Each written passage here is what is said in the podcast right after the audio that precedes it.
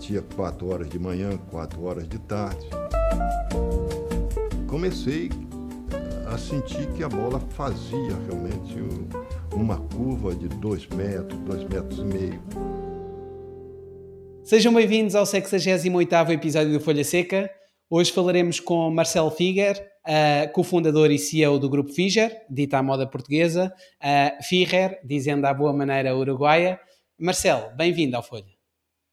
Muito obrigado, um prazer poder participar do teu podcast, realmente de um nível muito bom e muito interessante para todos que têm oportunidade de assistir todas as suas entrevistas, que são realmente interessantes para o mundo do futebol. Muito obrigado, muito obrigado pelas palavras. Uh, cofundaste a empresa MJF Publicidade e Promoções com o teu pai, o senhor uh, Juan Fischer, vamos usar aqui uh, a maneira portuguesa de dizer, em 1983, quando tinhas apenas 16 anos.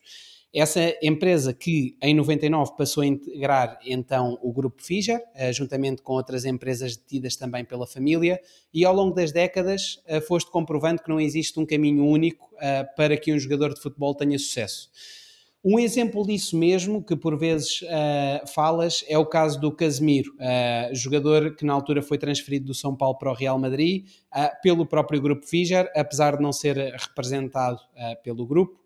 É um exemplo paradigmático, não é? Porque falamos de um jogador que não estava bem, a sua situação não era a melhor no São Paulo, ele acabou na altura por se transferir então para o Castilha, para a filial do Real Madrid depois foi transferido para o Porto com uma cláusula de recompra, acabou então por ser recomprado pelo Real Madrid, uh, tornou-se titular, uh, passou a ser jogador de seleção brasileira e no último verão transferiu-se então para o Manchester United. Isto leva-me a perguntar-te de que forma é que acabas por dividir o teu tempo entre o contacto e a negociação com os clubes e o apoio aos jogadores, nomeadamente aqueles que não atravessam uma boa fase e que precisam um bocadinho de uma força, uma forçazinha a nível psicológico. É, eu vejo por, o do Casimiro, né? Um caso também parecido foi o Júlio Batista, do São Paulo também e para a Espanha também. Só que ele foi para o Sevilha. Dois jogadores que estavam assim. É, o, o, o Casimiro desacreditado, o Júlio Batista, São Paulo não estava dando tanta atenção assim. E outro jogador do São Paulo que saiu na época, mas era um jogador importante, mas a torcida não tinha já é, uma admiração grande por ele, era o Kaká. Então você vê do mesmo clube três jogadores é, que o, tanto a torcida como o, o, o clube já não tinham mais uma expectativa e depois foram todos para a Europa e foram grandes jogadores, Kaká bola de ouro, Casimiro fazendo uma campanha absurda, né? É, o Brasil tem muitos jogadores, muitos jogadores.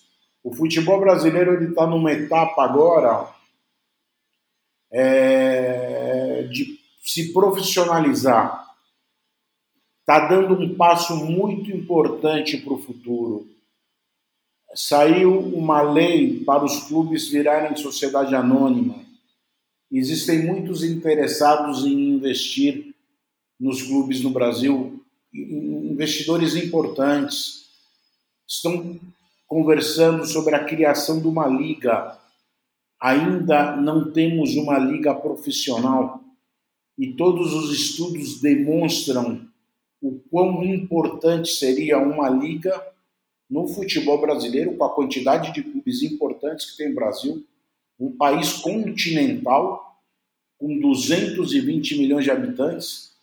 Então, é essa transformação é para evitar situações como essa do Casimiro, né? Ela acaba acontecendo muito na falta de profissionalização do futebol. Esse é o ponto é, chave. Porque se você me diz Casimiro foi um, uma exceção e de repente a gente vê várias exceções, parece que está passando sem regra, né? Isso não é legal. E, e o Brasil ele está nesse momento, justo nesse momento, dando um, um grande passo para uma transformação que essas exceções vão ser vistas diferente e vão ter um peso e um valor diferente, né? E é isso que vai acontecer. A questão, Marcelo, é que, por muito profissional que seja a Liga Brasileira, provavelmente haverá sempre este tipo de casos, não é? Precisamente pelo que comentavas. Uh, há tanta gente e é um país com tanta cultura futebolística e, e, de jogo de rua que apura também a técnica dos jogadores, etc. E por isso, lá está, por muito profissional que seja, sempre deverão aparecer estes casos, não é? Vai, mas menos, Pedro, sabe? É... Acredito que sempre vai aparecer pelo tamanho do Brasil, que é o Brasil, mas acho que menos, em menos casos. Acho que vão ser exceções. Vão ser exceções de verdade, né? Aqui a gente vê muita coisa assim que acontece. É, uma coisa muito importante, muito bem vista em Portugal no futebol, né?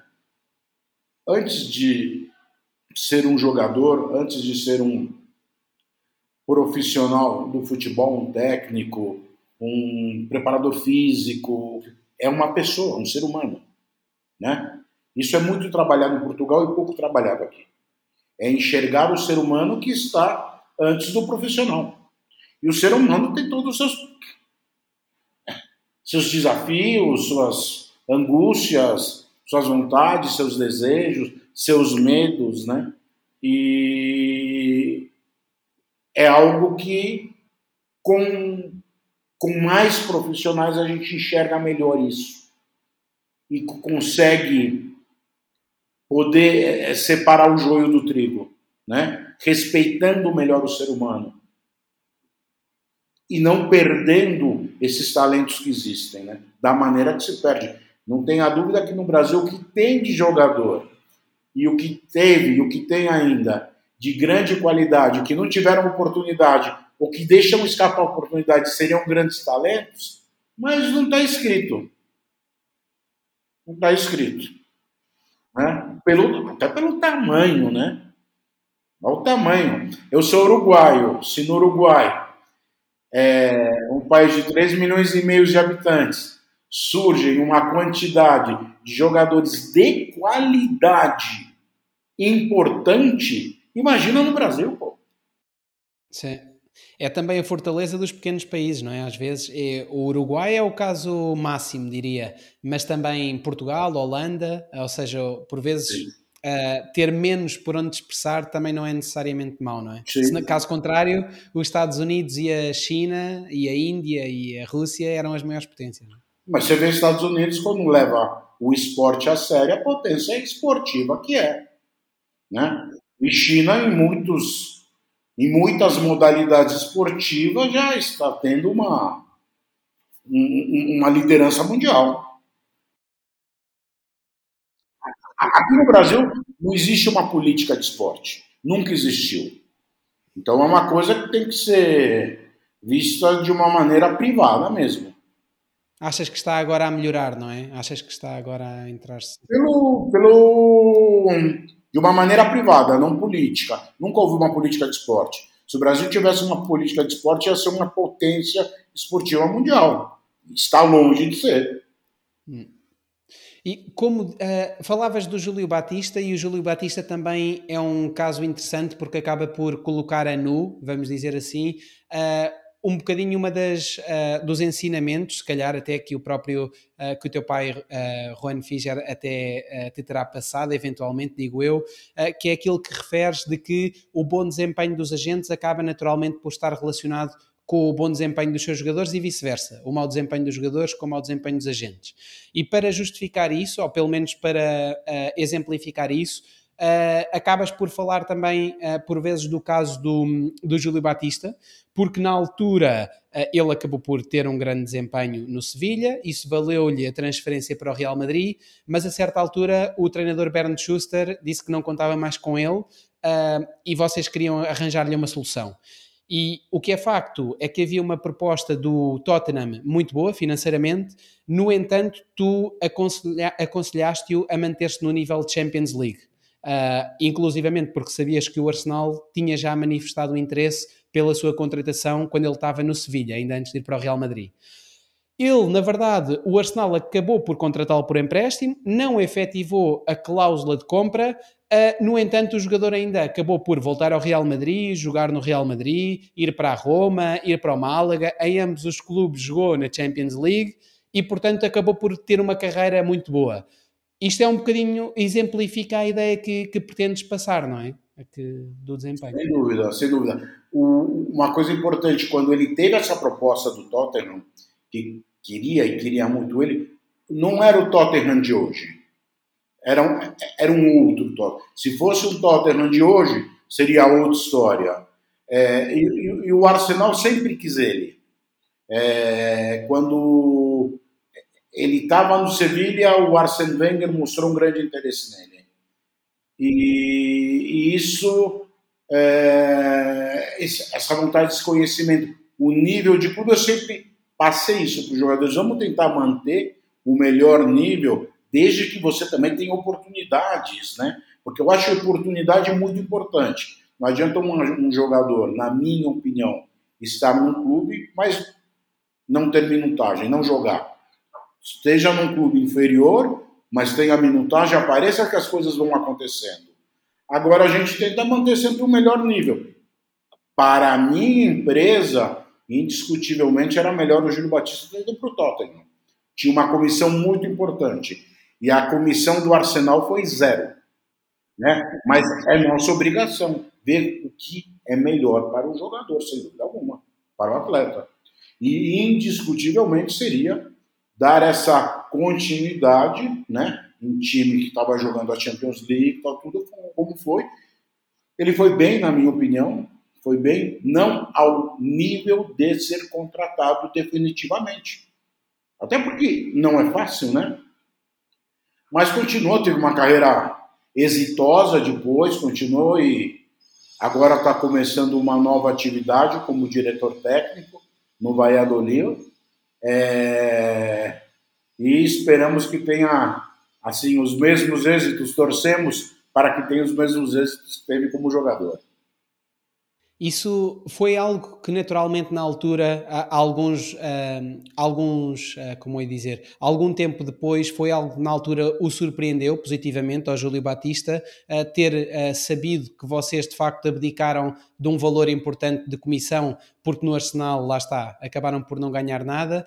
Uh, e na verdade uh, fica aqui um bocadinho também esse ensinamento uh, que é no fundo quando se tem os jogadores na alta roda e a um alto nível no fundo cria-se aqui um ciclo positivo, não é? Uh, ou seja, não se trata apenas de abrir portas no próprio clube que contrata o jogador, ou pelo menos no caso do Grupo Figer, de manter essas portas abertas e fortalecer as relações, mas trata-se também de todo um ciclo positivo de dar uma boa imagem uh, à empresa ficar associada uh, a jogadores de alto nível, os próprios jogadores jovens quererem ser representados pela empresa. No fundo, é, é todo um. tem de se ver globalmente, no fundo, também por uma questão estratégica, não é? Da empresa. Eu acho que são muitos os valores que a empresa, né, que a família tem, passa para a empresa e a empresa quer passar. Né? É, existe sempre uma surpresa quando você abdica a mão de valores financeiros altos, né? porque o mundo se move com recursos financeiros, né? mas os valores eles estão antes, sem dúvida alguma. Né? E e, você fazendo, tendo esses valores, passando esses valores e acontecendo da maneira que deve acontecer, acredito que recursos financeiros são resultados de algo positivo, bem planejado, sem interesse financeiro algum. Ele acaba vendo. Quando você coloca o dinheiro na frente, aí, aí você não pode querer cobrar algo, é, desempenho, muito menos valores, né? Então, é, isso é uma coisa muito clara, né? São os nossos valores.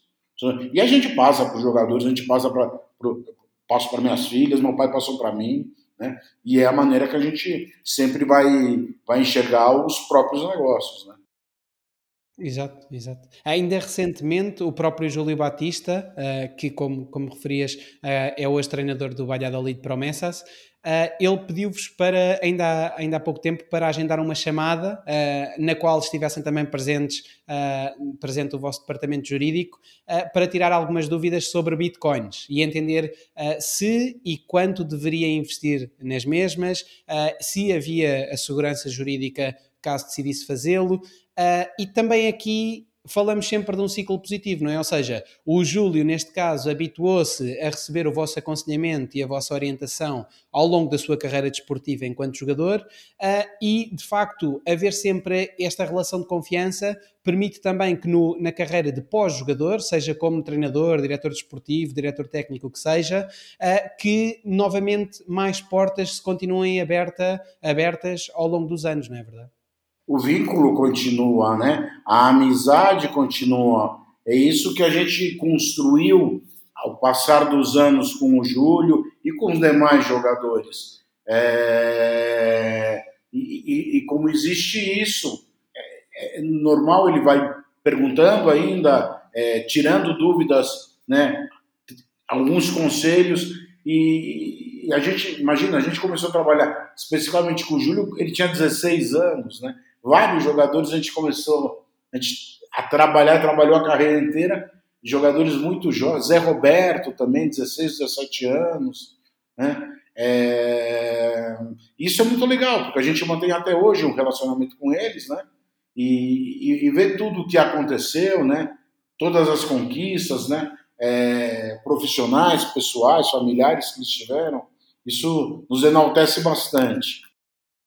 Inclusivamente, eh, como vocês já têm tantos, tantos anos no mercado, eh, este ciclo positivo é tão importante e, e, tão sólido que vocês, inclusivamente, por vezes representam os filhos dos, dos atletas, não é? No caso do Amoroso, por exemplo, vocês neste momento. A gente, eh, com Amoroso, com o Diego Lugano, né? com alguns jogadores que acabam tendo filhos que querem seguir a mesma carreira, muitas vezes a gente acaba colaborando com eles, né? É, e é muito gozado, né? Porque uma coisa é, é, é, o olhar do pai que foi jogador e um jogador importante sobre o filho, vendo o desempenho do filho, né? Ele acaba passando muitas coisas que a gente passou para eles, eles já sabem e já passam, né? O pai hoje é muito presente, a família é muito presente hoje na gestão da carreira dos, dos filhos, né? Dos atletas que antes não eram, antes não eram, vem de alguns anos para cá, das última última década, década e meia, que, que a família teve uma participação mais importante nisso daí.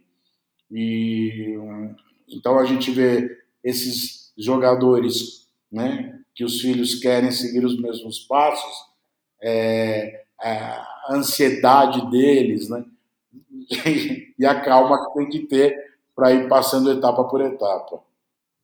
No caso dos, uh, dos, vosso, dos jogadores que trabalharam uh, convosco e que foram representados por vocês enquanto jogadores, o caso do Lugano, do Amoroso, uh, como funciona? Na generalidade dos casos, os próprios pais assumem uh, eles mesmos a representação dos filhos normalmente e vocês atuam como parceiros? Ou eles têm-vos entregado a representação dos filhos uh, e funcionam mais eles como, digamos, como, uh, como conselheiros vá, do, do atleta? Eu, eu, eu acredito assim, é, se a gente vê o futebol, né, a gente faz uma pirâmide, né, e todo mundo quer, em tudo está no topo da pirâmide, são os grandes jogadores, os grandes clubes, são tudo, as grandes ligas e ela vai descendo, né, e a base vai se alargando. É, quanto melhor, mais envolvido está. E quanto vai se alargando, menos envolvido está. É, é esse é um raio-x que eu vejo no futebol, né? Ou seja, a expectativa do pai que o filho é o melhor jogador do mundo, né? E aí você vai vendo onde ele se encaixa, né?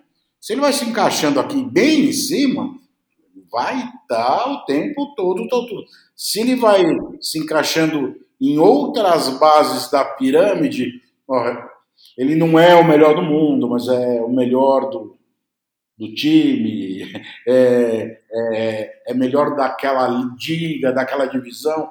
Então a expectativa, sim, ela vai mudando, né? Essa é a verdade. E, e aí vai se acomodando de forma diferente. Hoje, como a gente vê situações inimagináveis, né? De repente, é, scout, nós falando de meninos de 9 anos, como, olha, tem um grande jogador em tal time, que idade tem? 9, 10 anos. Mas isso é uma criança, isso não é um jogador, né? A gente sempre começa a ver o jogador, vai, quando que ele começa a estar numa competição pelo menos oficial, um sub-15, um sub-17, e hoje começam a falar de sub-8, sub-9, sub-10, que o clube quer, que tem empresário que quer, que não sei o quê. Sabe, uma coisa assim, surreal, né? E, e, e o pior é que a gente vê que não está sendo criança, deixa de ser criança e já está sendo encarado pela família como um jogador, como um atleta. Né? A questão, Marcelo. Eu, eu acho preocupante. Acho que tem idade para ser criança e tem idade depois para ser homem, né? Para se desenvolver e, e ter a sua própria vida. Mas não achas que um, por vezes poderá inclusivamente resultar uh, como uma situação contrária? Ou seja, o facto, uh, tu, levando em linha de conta aquilo que referias da pirâmide e dos pais acabarem por ter uma envolvência superior quando têm a perspectiva e a expectativa de que o filho alcance a, a parte superior da pirâmide, não achas que poderá ser positivo uh, um agente uh, estar presente desde muito cedo na carreira do jogador inclusivamente para não deixar que a família, ou pelo menos tentar amenizar uma, uh, uma influência negativa que por vezes a família pode ter colocando tanta pressão no, no jogador, ou seja, tendo mais um papel de serenar os ânimos, de neutralizar as expectativas, de explicar que, que, já viu milhões, milhares de jogadores, centenas de jogadores com talento e que não chegaram lá acima. Ou seja, um bocadinho a situação contrária. É, é o que você falou. E a palavra que você falou, tentar. A gente tenta. Mas a expectativa de vez em quando ela é tão grande, é tão grande. As necessidades, a gente vê que a maioria do jogador, a grande maioria, é, eles vêm de famílias que não têm muito recursos. Então, não tem muitos recursos, aquele, não consegue realizar muitas vontades e muitos desejos e muitos sonhos e de repente eles veem que existe uma possibilidade daquilo tudo virar, virar muito rápido. Então é muita bagunça dentro da cabeça. Então você tem que falar calma, né? Tentar, é o tentar, vamos passo a passo. Isso não é assim, né? Mas é, a gente a gente vê a, a inclusão social absurda que o futebol faz na vida de pessoas né? na vida de famílias, ou seja, do nada para o tudo, do pouco para o muito, e muito rápido, num espaço muito rápido de tempo, né? Que de repente não dá para absorver tanta informação, né? Nesse tempo. Então você tem que ir tentando passo a passo, segurando, falando. Quanto mais tempo você poder estar tá auxiliando, com, é, dando uma consultoria para eles, eu acho que é melhor para o desenvolvimento. E aquilo que eu te falei, é o andar, né? a subida, tal, tudo. Aí quando começam a ficar, começam a mudar. Quando vão subindo mais, mais os calma, peraí, né? Você tem que tomar esse cuidado, sem dúvida alguma. Mas mudou muito, Pedro, mudou muito, né? É, é, essa a ansiedade é um pessoal muito mais ansioso, é famílias mais ansiosas, né? É, enxergando, pô, de repente você vê uma família que tem é o pai, a mãe e vários filhos, de repente enxerga uma solução de todos os problemas que a família tem é, numa criança. Pô, calma, é perigoso calma. Então vamos colocando passo por passo. Tomare que dê certo, tomare que essa criança se torne no futuro um jogador, um jogador importante que tenha recursos, que possa sim é, ajudar, né, com toda a expectativa que a família sempre teve, mas muitos não acontecem, a maioria não acontece, né? Porque os grandes clubes, as grandes ligas, a gente conta, são poucos para a quantidade de jogadores que existem que querem chegar lá, né? Sim. Infelizmente. Então, tenta acomodar bem, tenta.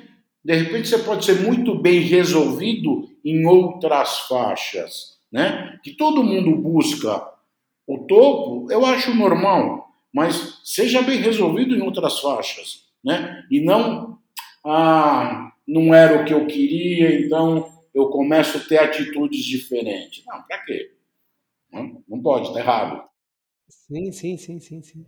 Não, é, de facto, era como referias, não é? Ou seja, a situação hoje em dia é muito diferente do que era antigamente, ou seja, o senhor uh, Juan Fischer Uh, na, nas primeiras décadas em que trabalhava, trabalhava com jogadores profissionais, não era? Das equipas profissionais, uh, das equipas principais, e hoje em dia aquilo que nós vemos é que os próprios jogadores, mesmo por muito jovens que sejam, menores e com idades muito, muito jovens, eles próprios pretendem ser representados.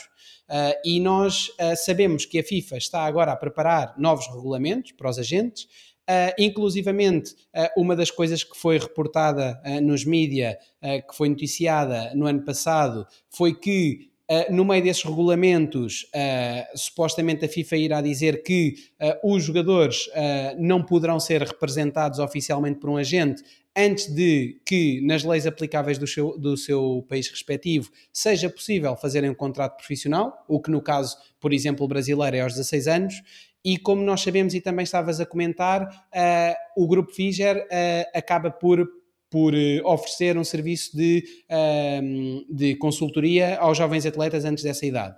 A minha, eu tenho duas questões sobre isto, que era quais é que são, qual é que é a idade dos jogadores mais jovens com quem vocês começam a ter este tipo de, de trabalho, de, de, de, aconselhamento, etc. E por outro lado, se este serviço de consultoria acaba por se basear também em algum tipo de contratos uh, e se esses contratos, no caso, têm algum tipo de validade, tais como os contratos de representação. Vou te falar. É, mas antes eu quero posicionar algumas coisas interessantes.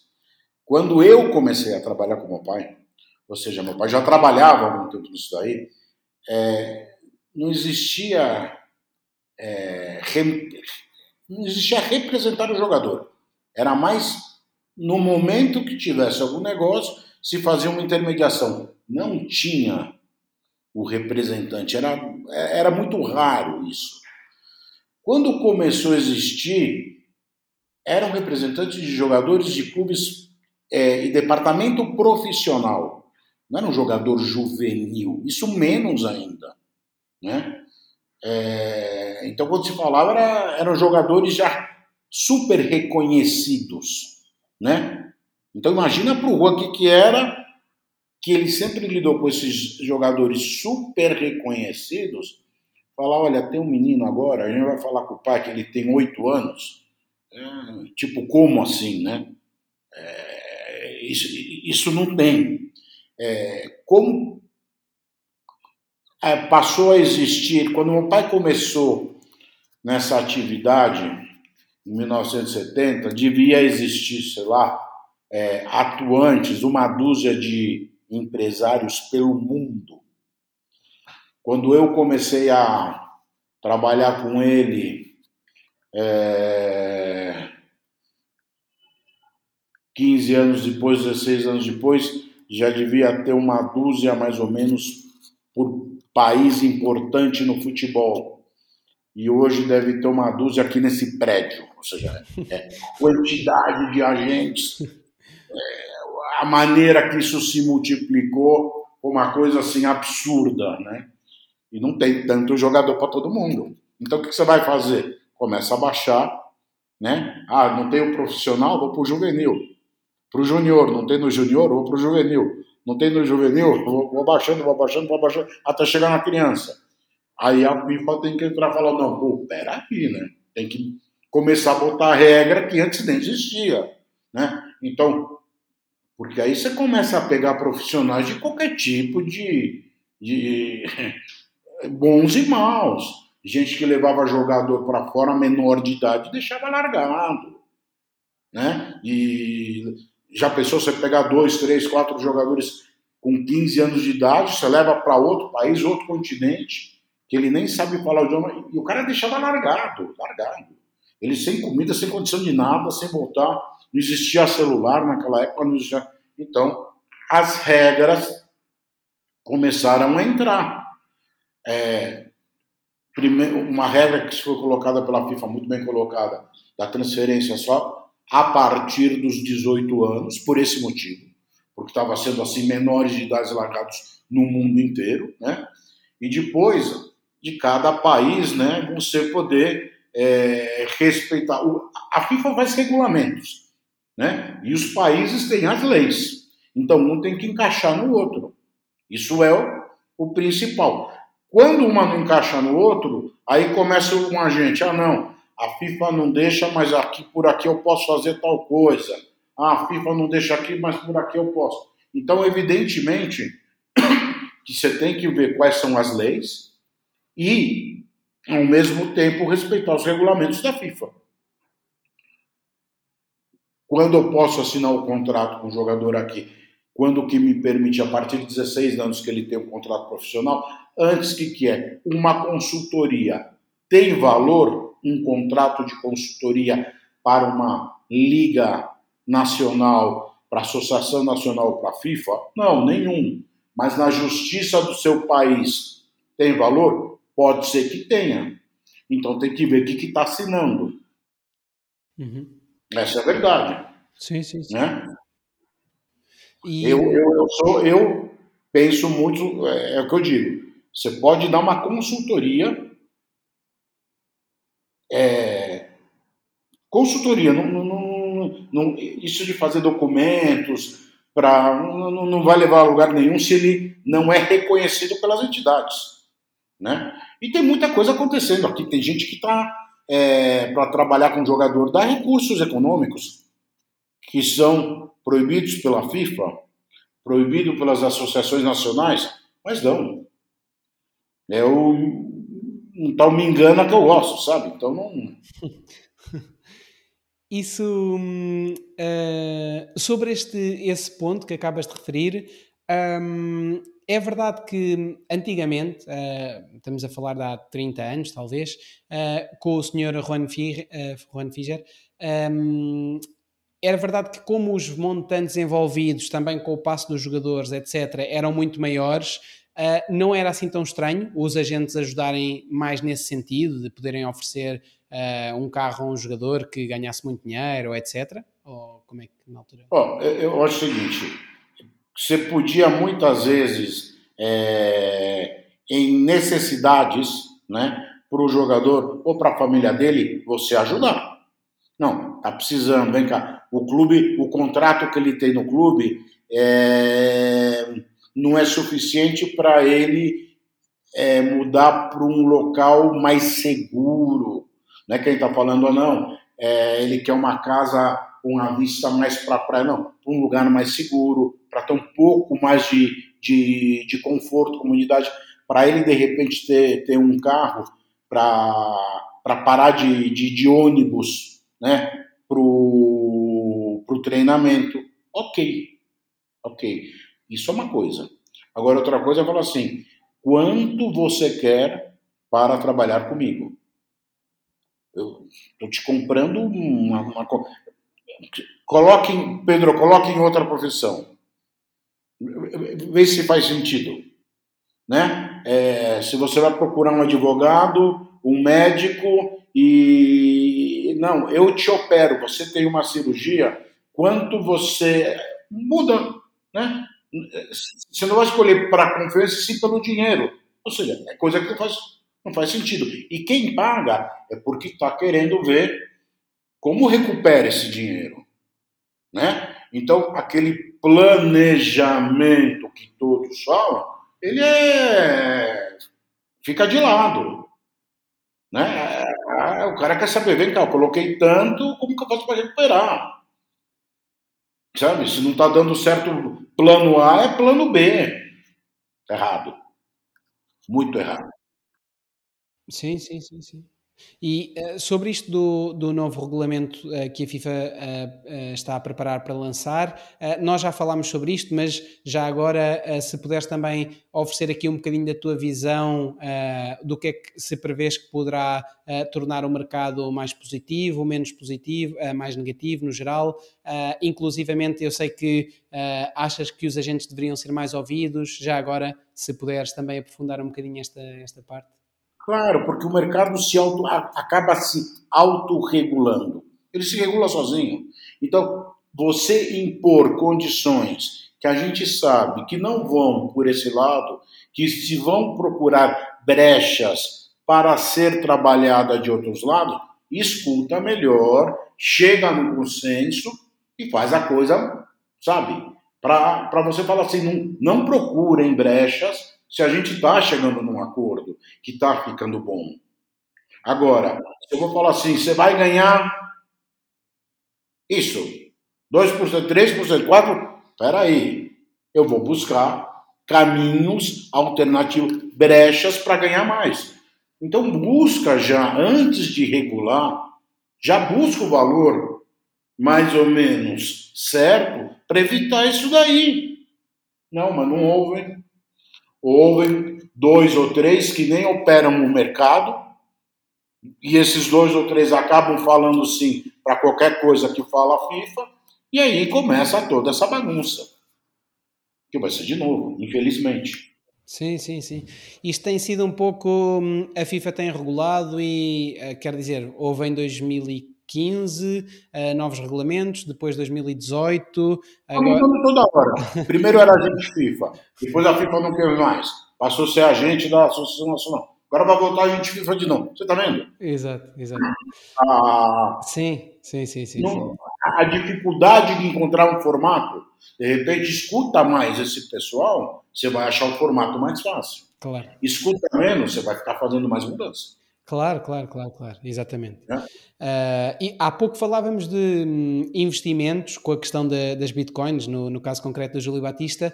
Uh, a verdade é que um, os próprios uh, jovens atletas, os, os, atletas mais velhos, as famílias dos jovens atletas, as pessoas no geral acabam por ter hoje, creio eu, uma maior consciência da importância do planeamento financeiro, não é? Porque havia uma, uma história uh, que o Sr. Juan Ferrer uh, comentava que era um atleta que tinha ganho muito dinheiro, um contrato milionário, mas que passado alguns anos uh, foi ao vosso escritório dizer que não tinha sequer dinheiro para pagar o aluguer da, da casa. Uhum.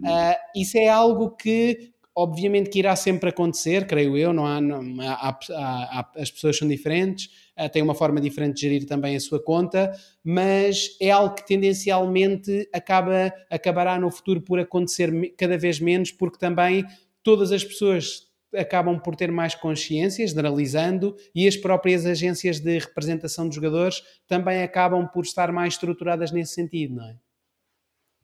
Ainda bem, eu acho que eu, é, outra coisa que eu me recordo muito bem, os primeiros, um exemplo, é, os contratos de intermediação, os contratos de negociação, de venda. É, eu lembro, meu pai fazia, o Juan fazia, e o Juan não era advogado.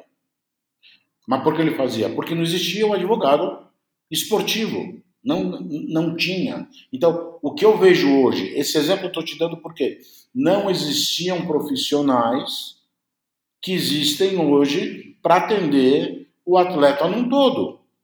Então, ainda bem que hoje você pode contar com vários profissionais, fazer várias parcerias, e uma delas financeira, pessoal que vai preparado, que vai chegar para o atleta, para a família, fazer um planejamento ao longo da carreira, o quanto ele tem que investir, que não pode gastar tudo de uma vez, senão vai ficar sem dinheiro, né? Fazer todo esse tipo de trabalho para ele, quando terminar a sua carreira, poder curtir a aposentadoria e viver dos rendimentos que ele tem.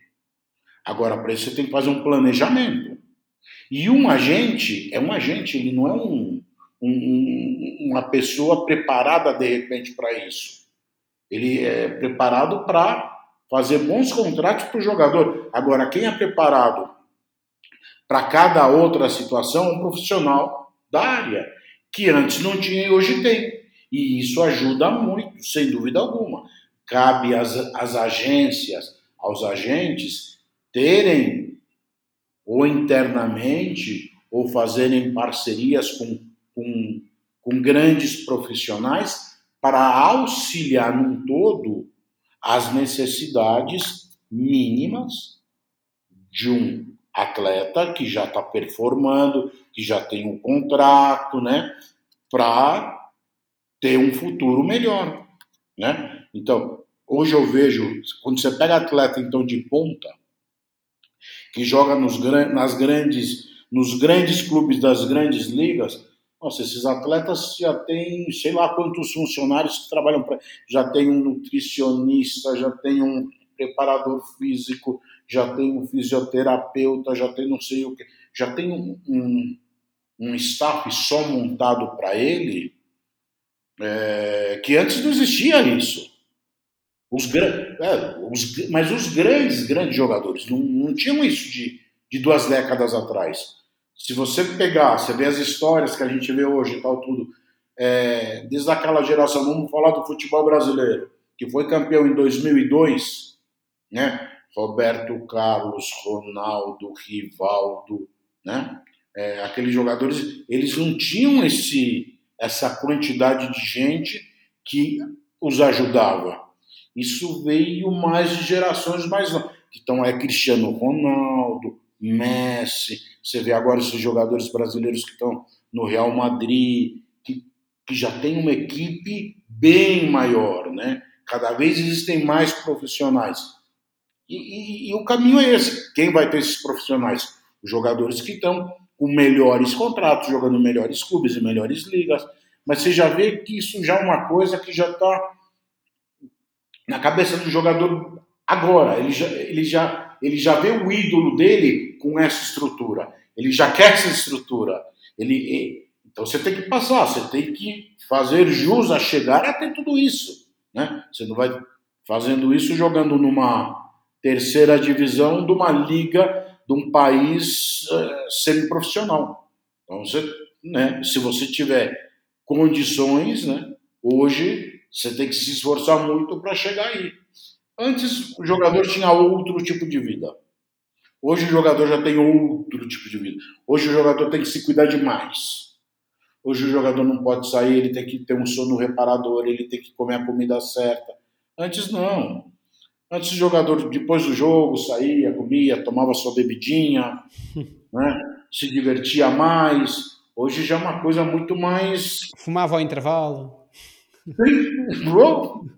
Hoje, hoje, hoje, olha, putz, não dormi oito horas, não tive um sono reparador, eu só consegui dormir seis horas e não sei o que. Tá, sabe? É outra coisa. É mais chato, ser, né? Antes era mais legal.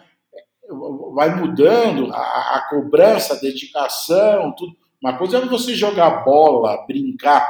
Outra coisa é você estar tá cheio de regras, né? Será que o quanto vai pesar isso na cabeça do jogador? Vai chegar um momento, Pedro, que a, as diferenças é, vão ser puramente mentais, porque eles vão ter absolutamente tudo no máximo. É o que tiver a cabeça mais, sabe, mais forte, né? O que trabalhar mais esse lado mental, que é o grande desafio, já começou a se falar agora e vai ser das próximas décadas, né? Dos atletas falando, olha, não disputo mais, não tenho cabelo, não consigo. Né? É muita pressão. Tal, E aquele que vai trabalhando mentalmente cada vez mais forte para ter mais determinação, mais disciplina para chegar mais longe. Naqueles parceiros que dizias, mais especialistas nas suas áreas, uh, para além, uh, o grupo Figer trabalha em, uh, externaliza algum tipo de serviços, como planeamento financeiro, aconselhamento... Todos. Ah, todos. Absolutamente todos. Mas como a gente faz? Em vez da gente ter interno, a gente pensa muito, acredita assim, se a pessoa é muito boa, ela vai ter o seu negócio. Ela vai empreender, vai ter o seu negócio. Então, vamos buscar quem são os melhores e fazer a parceria certa para o nosso atleta. Então, eu não preciso ter interno, eu posso ter externo, posso ter pessoas mais capacitadas e oferecer algo melhor. E se não der certo, troca. Ah, não gostei disso daqui. Trocamos. Já pensou se eu tenho internamente, ele não gosta, o que eu faço? Mando embora, contrato outro? É mais difícil. Então, eu acho que hoje você tem um mercado que tem vários profissionais, em vários segmentos, né, distintos, e você vai tentando procurar, evidentemente, os melhores e fazer as parcerias. Uhum, uhum. Exato, a todos os níveis, né? planeamento financeiro, aconselhamento jurídico, assessoria de comunicação. Todos, todos, todos, todos para o jogador, todos. Olha uma coisa que a gente faz. Sabe que a gente dá curso de agente? Sim. Formação de agentes.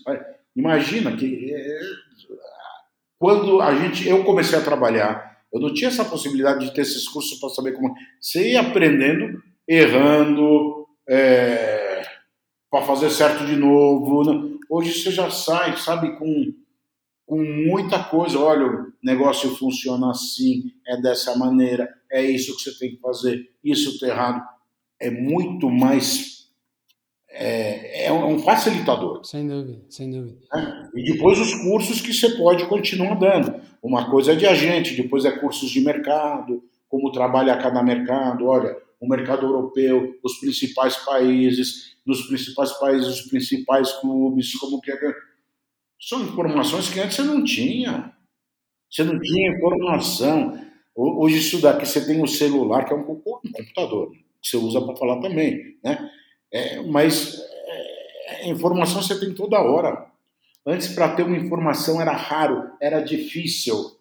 Então, essa você tem que saber como administrar tudo isso para fazer com mais facilidade melhor. Imagina, você está em Portugal, eu estou no Brasil, a gente está tendo esse bate-papo. Quando se poderia dar isso daqui a 10 anos atrás?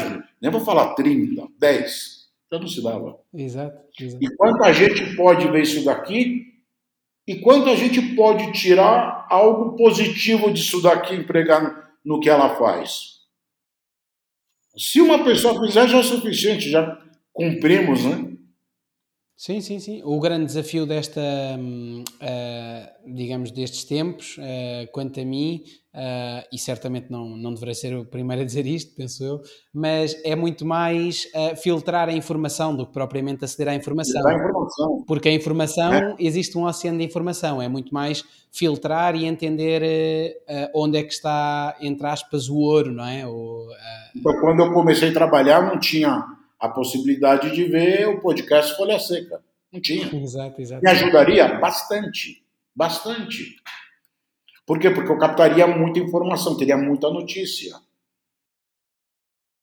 Sim, sim, sim, exatamente, exatamente, sem dúvida. Nós, uh, há uma coisa também importante, penso eu, de referir, que é, no início da nossa conversa, eu penso que nós estávamos, falámos um pouco, de forma mais ou menos direta, uh, que é muito importante colocar os interesses esportivos dos jogadores acima de tudo. Uh, aquele caso do Júlio Batista, de colocá-lo no, no, Arsenal, por exemplo, na altura... Né? Mas é... O quê, o quê? Não, de vários, eu acho que... De vários, de vários. Vários. Mas a questão, Marcelo, é... Eu acho que também é importante referir aqui que... Uh, a primeira missão, digamos assim, de um agente, ou seja, o agente deverá ou terá uh, de pautar a sua conduta de acordo com as ambições dos jogadores, não é? Porque nós estamos a partir do, do pressuposto que o jogador tem uma principal ambição desportiva, mas por vezes a principal ambição do jogador pode ser a financeira.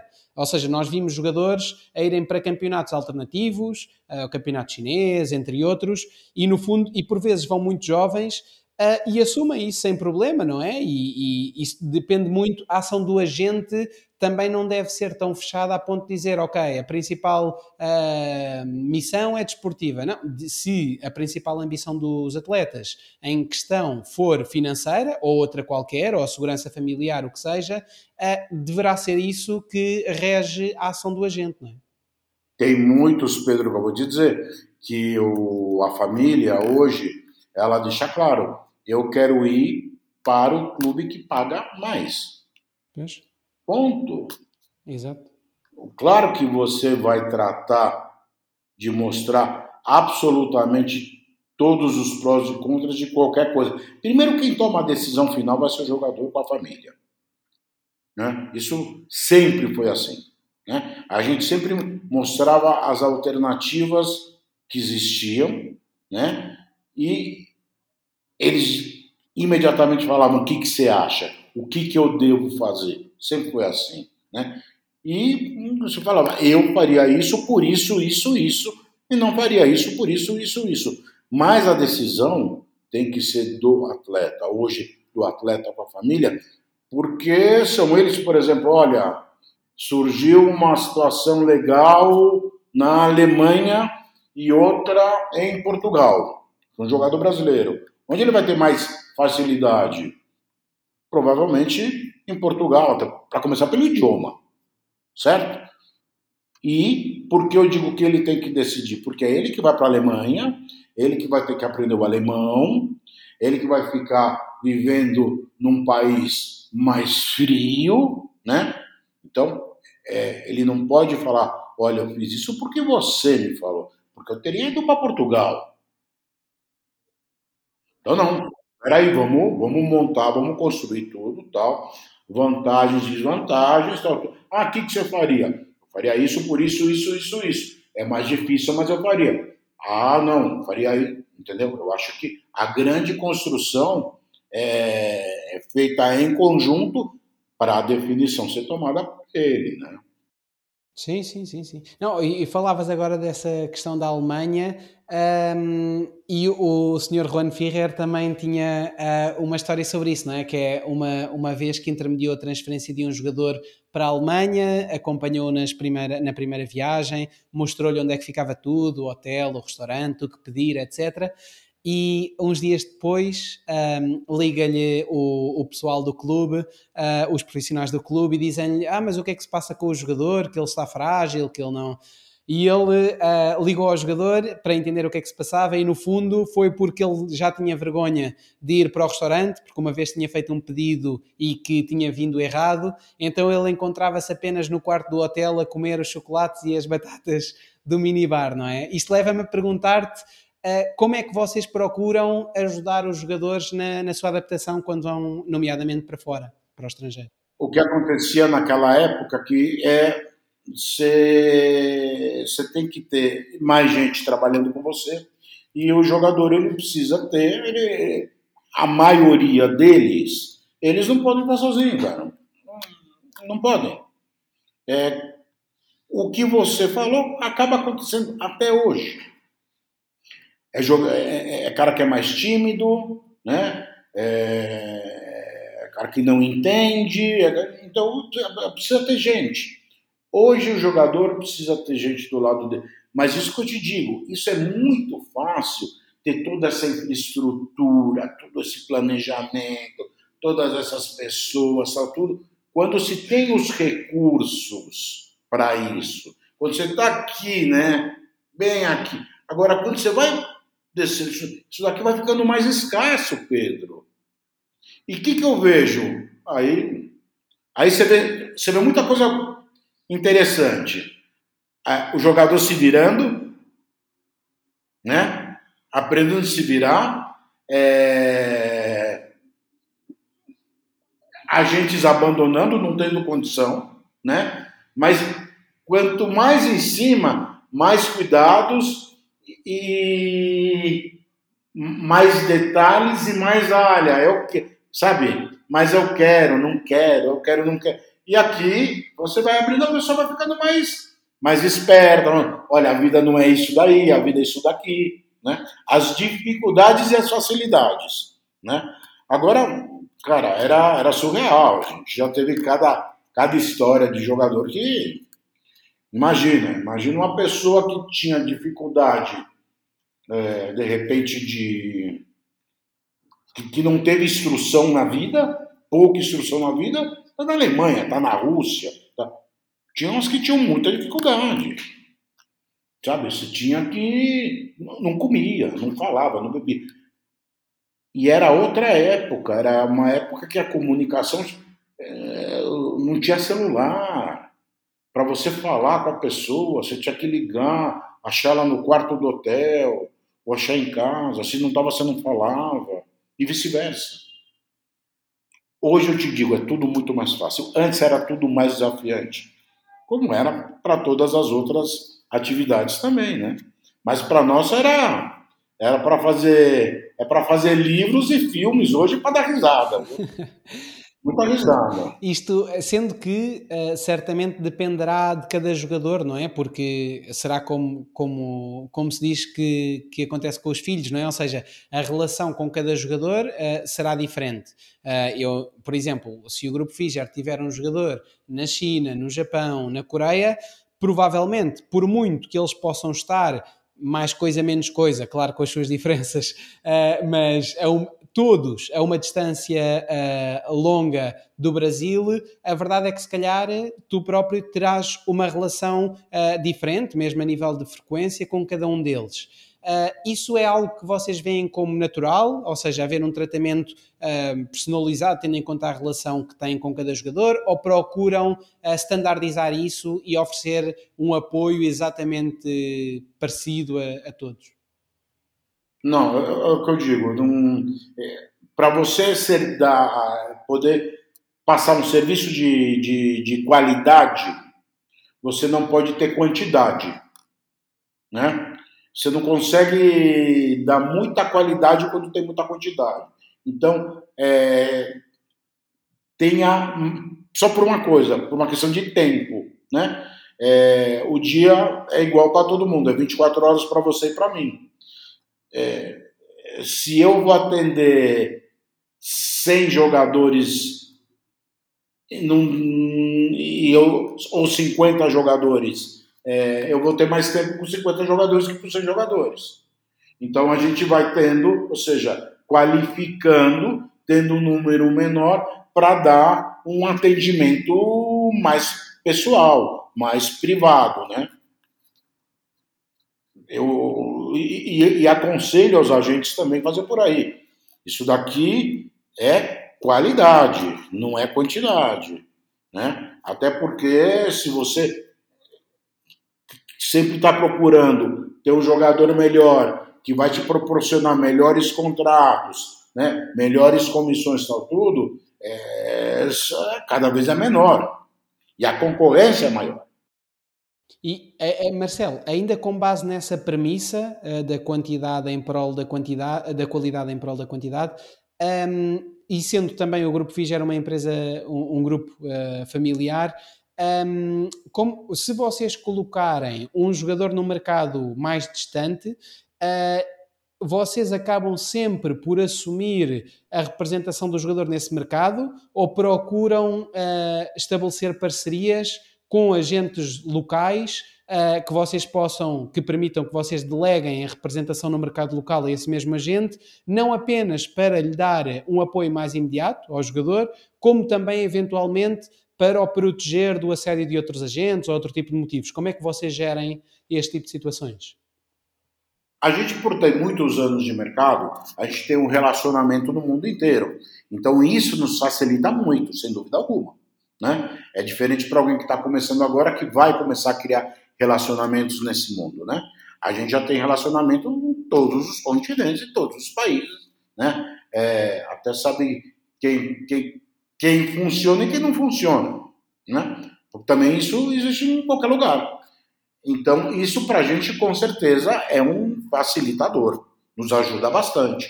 A gente poder é, utilizar né, a ajuda em, com outros colegas em outros países.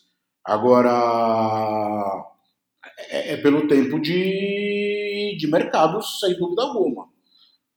Você é, tá o mais próximo é, é, é melhor, é melhor. Mas mesmo assim você vai precisar de apoio local para fazer as coisas.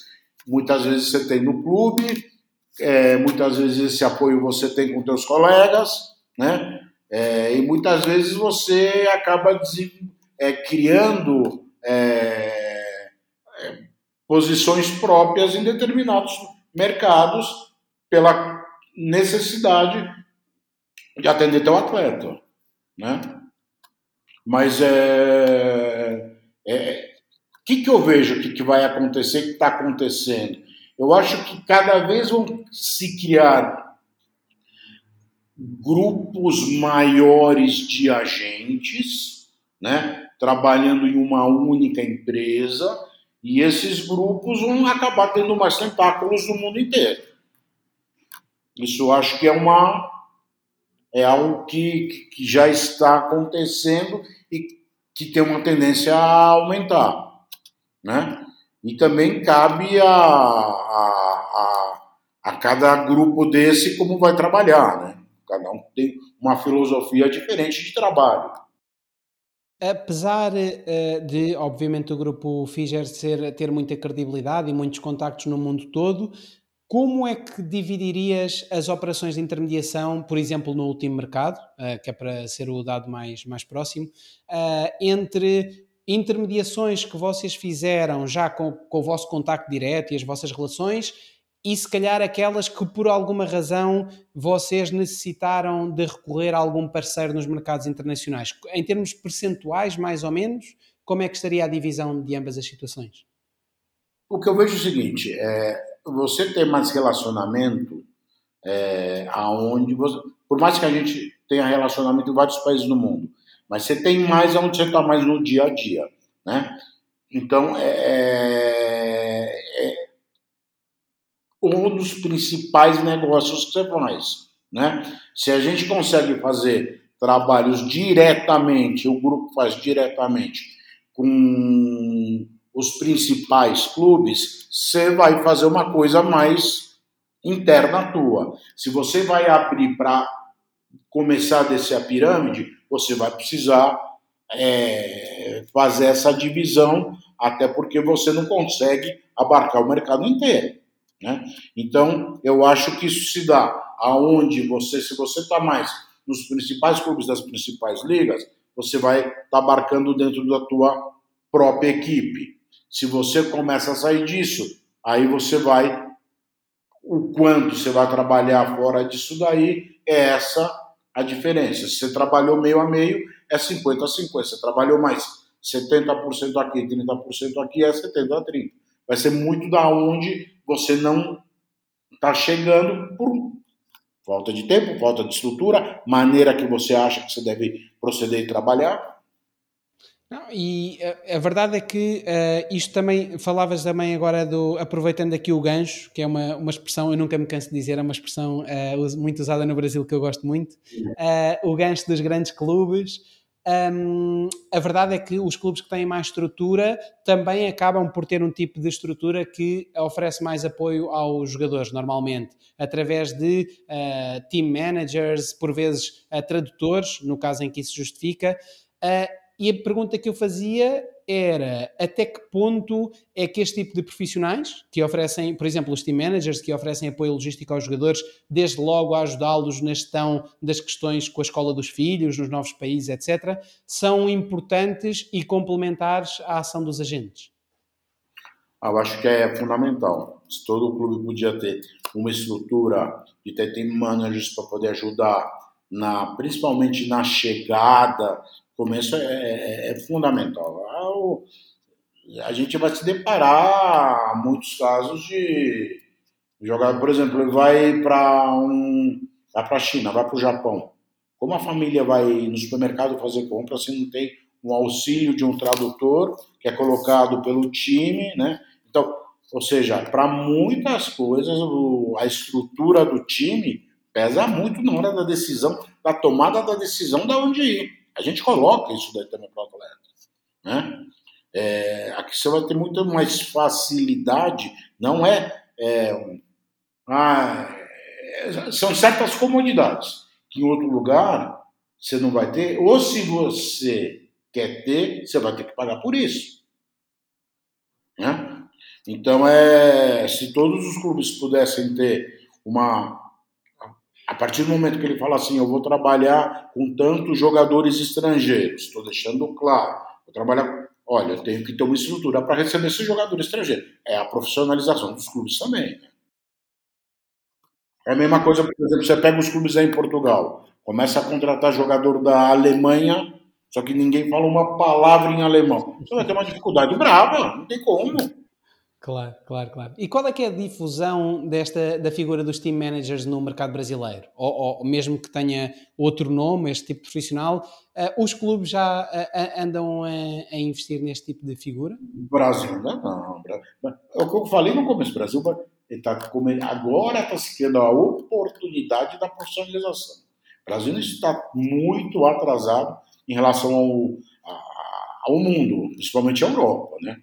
Muito, muito atrasado. O Brasil está começando agora, alguns grupos, você vê, alguns clubes importantes, como Vasco da Gama, Botafogo, agora Bahia, ainda não anunciou, mas tudo indica que está Cruzeiro. adquirido pelo grupo do Grupo City, vão colocar profissionais, aí vão ser outros tipos de profissionais com metas, aí como empresa buscar é, o rendimento, o rendimento para ser distribuído no próprio futebol, porque a gente sabe como funciona isso, mas com profissionais que suas metas para atingir. Não vai ser aquele conselheiro, o cara que é conselheiro é aquele torcedor fanático pelo clube, que é colocado porque o presidente é, se comprometeu com ele, ele não é muito dessa. Não, acabou. Isso está começando a mudar. Isso está começando a mudar. E Eu acho que vai ser a grande mudança do futebol. Vai ser o antes e o depois. No futebol brasileiro, essa transformação. Pois. E voltando hum, aqui um, um bocadinho à parte mais regulamentar, uh, neste caso da, da FIFA, um, nós sabemos que a figura do TPO, do Third Party Ownership, foi abolida pela FIFA em 2015, a nível regulamentar. Se eu não estou enganado, o Sr. Juan Ferrer, quando trazia jogadores uh, sul-americanos uh, para a Europa nos anos 80, anos 90, já recorria a este tipo de figura, a este tipo de operações, ou não? Eu acho que ele, ele teve uma visão sobre isso é, quando não existia, né? Ele criou né, isso daí.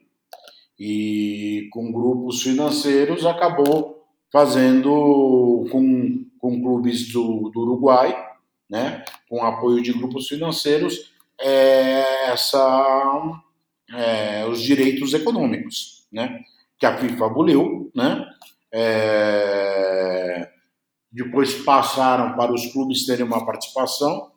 Eu acho que a partir do momento que a FIFA aboliu, esses grupos financeiros saíram, então você passou a trabalhar. É, é aí que eu digo que a conversa da FIFA com os agentes. Os agentes estavam extremamente envolvidos em direitos econômicos dos jogadores, principalmente daqueles que eles representavam, né? E principalmente dos jogadores que saíam da América do Sul.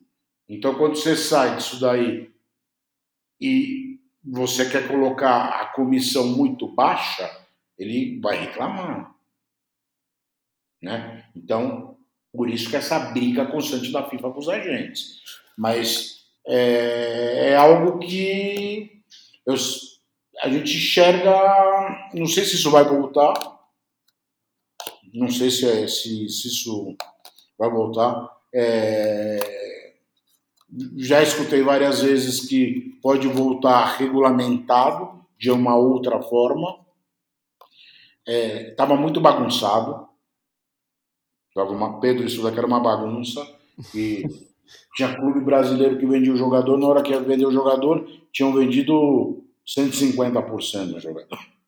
200% do jogador. Então, não pode, né? Tudo tem um limite. A questão, né? a questão é o 8 ou 80, não é? Ou seja, por vezes, quando a coisa vai mal, em vez de se regulamentar, é abolir. Uh, o que não quer dizer que seja a melhor opção, não é? E não falo só deste caso, mas no geral. É. Eu, eu, eu, eu, conheci agentes que, que, que trabalhavam, por exemplo, é, foi abolido isso? Foi abolido isso. Perfeito, eu quero 50% de comissão. Não, mas ninguém paga 50% de comissão. Aí eu te digo, depende de quem for jogador, eu pago. Futebol tem muito disso, né? Sim, sim. Se é um jogador que todo mundo quer, ah, eu quero tanto de comissão, tanto para o agente, tanto para o pai. Tá bom. A gente sabe, a gente via isso na Europa, né? Tanto é que começaram a ter uma negociação, ter uma regulamentação sobre a comissões dos agentes quando começaram a ter comissões extremamente altas. Aí que a FIFA começou a entrar para querer regulamentar a comissão. E ela entra para regular a comissão por ter essas comissões altas, porque é abolido os direitos econômicos. É uma coisa atrás da outra, né? É o efeito dominó. Já ouviu falar efeito dominó? Vai cair, vai cair, vai cair. Não é assim. Então, quando você sabe que vai ter o um efeito dominó, que é esse vai bater nesse, que vai bater nesse, pô, é, você já sabe, você já tem que saber que você jogando esse dominó, aquele último vai cair. Então não espera cair aquele último para tentar resolver algum problema. Já cria, olha, essa situação aqui, que está tudo resolvido aqui. Não, futebol parece que tem que ter drama, novela, né? aquelas coisas assim absurdas. Né? Eu, eu, não sei, Marcelo, não sei se concordas com a minha leitura, mas uh, do exterior parece-me que com a abolição do TPO, eh, acho que se poderia dizer que o Grupo Figer acabou por reestruturar um pouco a sua atuação, ou seja, reduzir bastante a sua carteira de jogadores, os, os jogadores que, cuja, que, que têm contrato de representação propriamente dito assinado, uh, até porque, uh, no fundo, ser mais criteriosos nesse sentido, entender realmente que jogadores é que se prevê que no futuro poderão, apenas com base numa, numa comissão, trazer algum retorno financeiro importante ao grupo. e, portanto, e focar-se mais na questão da intermediação, porque aqui as regras acabam por ser diferentes e permitem um valor superior. Mudaram, mudaram as regras mudaram. Então você tem que se adaptar às novas regras. Aí você se adapta da melhor maneira possível. Você, você, não é porque teve uma mudança que você. É, bom, agora é, tudo isso daqui tem que ser dessa maneira. Você vai se adaptando. Normal, tranquilo. Tem muita gente ainda que, que a gente escuta dizer que trabalha, que tem participações com alguns clubes em alguns países trabalham diferente. É que você também não tem como enxergar e ver o que está acontecendo no mundo inteiro, né? Mas a gente está trabalhando de acordo com a regulamentação do, da FIFA, das associações nacionais, tudo direitinho, né? Não adianta fazer diferente. Sim, sim, sim. No, mas no fundo, as intermediações acabam por ser aquelas operações que, um, que vos trazem uh, a um cenário. É porque a FIFA, a FIFA enxergou, quando que ela termina com a, os, o, os direitos econômicos, o TPO, ela viu que aumentou muito a, o volume de dinheiro de intermediação, de comissionamento. Né? Mas, isso é óbvio. É... Claro, claro, claro. Ou seja, acabam por ser, as intermediações acabam por ser aquelas operações que para vocês. Mas não pode falar, nossa, como aumentou a intermediação? Pô, você tirou o TPO, cara. acabam por ser aquelas operações mais equiparáveis, no vosso caso, à venda dos direitos económicos dos jogadores, não é? Antes da abolição do TPO. Sem dúvida, sem dúvida. Sem dúvida. E, e ver as coisas para frente de uma maneira também mais positiva, né? do que está acontecendo, né? Sim, sim. E vocês, o, o grupo, eh, neste caso, o MJF Publicidade e, e, Promoções, não é? A empresa que faz parte do grupo Figer, eh, que, que fundaste com, com o teu pai. Uh, em 2012, de acordo na altura com o Football Finance, a carteira dos vossos clientes estava avaliada em 178 milhões e hoje, ao dia de hoje, de acordo com o Transfer Market, está avaliada em 4,6 milhões. Ou seja, isto mostra que, a nível de jogadores representados uh, a nível profissional, de facto há aqui uma inversão da vossa estratégia e uma concentração, uh, não digo exclusiva, mas com o foco, não é, nas intermediações. Além das intermediações, a gente tem uma, a gente tem um clube aqui, né, que a gente acaba é, tá dando muita atenção, né, voltou a dar mais atenção para o clube, é, que é o Londrina, né, é, que a gente tem uma participação a gente não faz a gestão, né? É, a gente trabalha de uma maneira mais. É, tem um sócio que faz a gestão, a gente fica é, numa parte mais, como posso dizer, é, estratégica e de mercado, né? E vendo mais isso do que e uma carteira menor em gestão como a gente. Agora, como clube, é uma carteira bem maior. Sim, sim, sim. Porque, no fundo, apesar da abolição do TPO, os clubes continuaram a procurar o investimento dos agentes, não é? E na perspectiva dos agentes, isso abre-lhes a perspectiva, a, a, a, possibilidade de ficar proprietário dos direitos económicos dos jogadores e, portanto, poder envolver-se numa futura venda dos jogadores. Mas ele só pode ficar hoje direi tendo direitos econômicos de um atleta é, sendo dono de um clube. Exato, exato, exato. Só que o clube tem a despesa, né? E se você tira os recursos do clube, você desfavorece o clube é, desportivamente. Ele precisa ter recursos para gerar com mais qualidade sempre, né? Agora, existem clubes menores, né? Em ligas menores que tem jogadores rodando com menos tempo. Também existe, né? Não vou dizer que não. Existe. Depois de três, depois de três, quatro, cinco meses, o jogador ó, começa a criar participação, sociedades com os clubes. Exato. É, é, é, é um direito econômico? É, mas é um direito econômico dentro, de acordo com a legislação, a regra vigente. Sim. Há sempre formas de, ou pelo menos costuma haver sempre formas de, de contornar a, a regra, não é? Sim.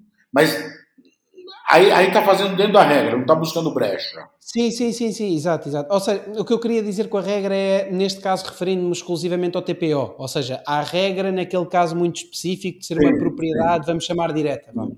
Sim. Mas uh, isso, e há uma coisa que é importante referir, que quando vocês assumiram uh, a gestão, uh, seja diária e estratégica do, do, do, Londrina, na altura o clube estava na segunda divisão do Campeonato Paranaense, no ano seguinte subiu para a primeira divisão do Campeonato Paranaense e consequentemente para a Série D, e hoje em dia está na Série B do Campeonato Brasileiro. Portanto, mesmo desportivamente, ao dia de hoje o clube está melhor, bastante melhor do que estava quando, na altura. Não? Nem sem comparação. Ganhou duas vezes o campeonato estadual da primeira divisão, ganhou uma competição nacional que foi a Primeira Liga. Não sei se você chegou a, a, a ver. É uma competição que teve duas edições. Uma ganha a primeira. Da, Minas Rio? Não. Não. Ah. É, era, era Minas. É, não, clubes do é, Rio. Rio Minas. Rio Minas, Paraná, Rio Grande do Sul. Não tinha São Paulo. Certo. Mas foi essa competição não, que. Não tinha São Paulo e Rio. São, não, não tinha, não tinha São Paulo. Era a primeira liga. Foi um intento de fazer uma liga profissional. Sim, sim, sim. Acho que já falei sobre isso aqui no, aqui no, no Folha também. E, e o Londrina ganhou em 2017 ganhou a final do Atlético Mineiro. Atlético Mineiro completinho, tal, tudo. É, então teve uma, um título nacional, né? E depois a, as divisões, né? Do Campeonato Brasileiro, que teve acesso à Série D, subiu para a Série C, da C para B. Teve um ano que voltou para C e voltou para B de novo. É, e qualquer momento vai subir para a Série A. Qualquer okay. momento subir para a Série A. Sem ok, ok. Ambição, ambição. Ambição, né? Tem que é, trabalhar para isso. Marcelo, na altura, isto foi em 2010, quando vocês assumiram a gestão do Londrina, uh, tinha a validade de 10 anos, essa, esse mesmo investimento, sendo que vocês, entretanto, renovaram por mais 5, inclusivamente o clube está uh, na transição para adotar o um modelo de SAF. Uh, a primeira pergunta uh, uh, aberta: como é que tens. Quais é que achas que acabam por ser, ao dia de hoje, as principais vantagens e desvantagens para um agente em assumir a gestão de um clube, em investir num clube? É, aí é uma parte da empresa, porque o agente não pode ser dono de clube. Não, não, não é que não pode ser dono de clube. Não pode ter a gestão do clube. Né? Ele pode ter ações, mas ele não pode ter a gestão. É, é uma coisa que eu digo, a gente é, está no futebol é, no, naquilo que é o, o, o, ecossistema inteiro do futebol, grande parte dele. Né? A gente, o, o, o Rony trabalhou muito, fazia jogos quando o mercado, inclusive, de transferência estava fechado, teve uma época que estava fechado na América do Sul, uma grande parte da Europa ficou fechado, então ele fazia muitos jogos amistosos, torneios, levava times para excursionar, é, seleções nacionais, e, e, e, aí tem tudo o, direitos, imagina você faz um torneio de futebol, vem cinco, seis, sete times, oito times, é, você tem toda a parte logística, depois você tem toda a parte de negociação de direitos de televisão, de patrocínio, de publicidade estática, é, de bilheteria. É, então a gente, tudo isso a gente trabalhou, né? É, muitos amistosos para várias seleções, levando elas para disputar também, trazendo muitos patrocínios para clubes e também na gestão e transferência de jogadores. É, então, isso de, de, gerir um clube de futebol para a gente é mais um negócio dentro desse ecossistema, ecossistema do futebol. Né? É, a gente encara muito como, como agora, por exemplo, com é, essa revolução de tecnologia que existe no mundo, existem muitas é, sport techs, e é uma coisa que a gente está tá investindo bastante. A gente criou uma Venture Builder e, e aí a gente está trazendo Sportex para atuarem no mundo do esporte, principalmente no futebol, que é a área que a gente conhece. Então a gente, a gente vê, enxerga o futebol como algo maior do que só fazer a gestão de atletas, né? Essa é essa a nossa visão, essa é isso que a gente trabalha. Hum. E a questão da, da lei da SAF, eh, que instituiu a possibilidade de os clubes brasileiros se tornarem sociedades anónimas e que, desde logo passado um ano, uh, acabou por uh, mostrar-se responsável pela adoção desse modelo em 24 clubes na altura. Um, de que forma é que isto poderá, uh, se é que pode, afetar a atividade dos agentes, quanto a ti, especificando agora a parte do agente? É, eu não entendo porque um agente não pode ser dono de um clube. Eu não, eu, eu não entendo, tá? mas existe, ele não pode ter a gestão de um clube. É, a gente vê hoje grupos econômicos tendo mais de um clube é, em países diferentes e a UEFA e a FIFA falam que não podem jogar as mesmas competições, né? A gente vê um grupo City com clubes aqui na América do Sul e amanhã podem estar jogando a Libertadores. Eu não, eu não, eu, eu não entendo por que tanta trava, medo de tanta trava em grupos tão fortes economicamente, pensando que podem fazer algo de errado para o futebol. Né? Não, não pode, porque não pode dois clubes do mesmo grupo jogar entre eles, porque pode ter é, uma armação de resultados. Imagina, imagina se o clube, se um grupo, um exemplo, tá? Um City amanhã ele tem o, ele, ele confirma a negociação com o Bahia e ele tem no Uruguai o Torque.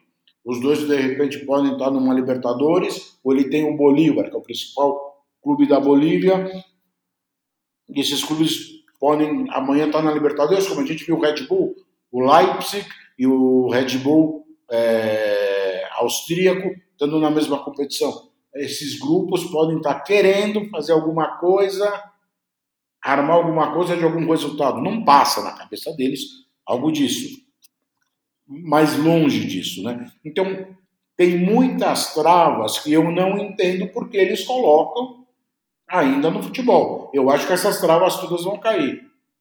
Mas não achas que existe conflito de interesses? Por exemplo, uh, fazendo um exemplo uh, em relação ao Red Bull uh, Salzburg e Red Bull Leipzig. vamos supor que eles estão no mesmo grupo da Liga dos Campeões e que chega à última jornada do, do grupo da fase de grupos e se o Leipzig ganhar, é qualificado e é um jogo que já não interessa para o Red Bull Salzburg, porque vamos supor que eles estão com zero pontos e, portanto, já nem podem sequer ficar em terceiro lugar. É um pouco hum, difícil uh, pronto, achar como é que o próprio grupo não poderia beneficiar com a vitória do Leipzig, não é? Porque se não adianta para um e adianta para outro. Então você pode criar outras regras, que eles não podem jogar entre eles. Certo. A, Mas apenas... não podem disputar a mesma competição. Sim, apenas. Não, eles neste momento estão dentro da mesma competição.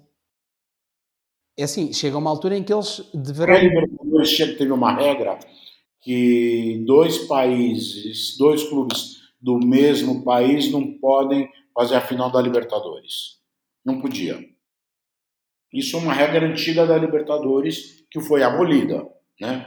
E nos últimos anos está dando só clubes brasileiros na final da Libertadores da América.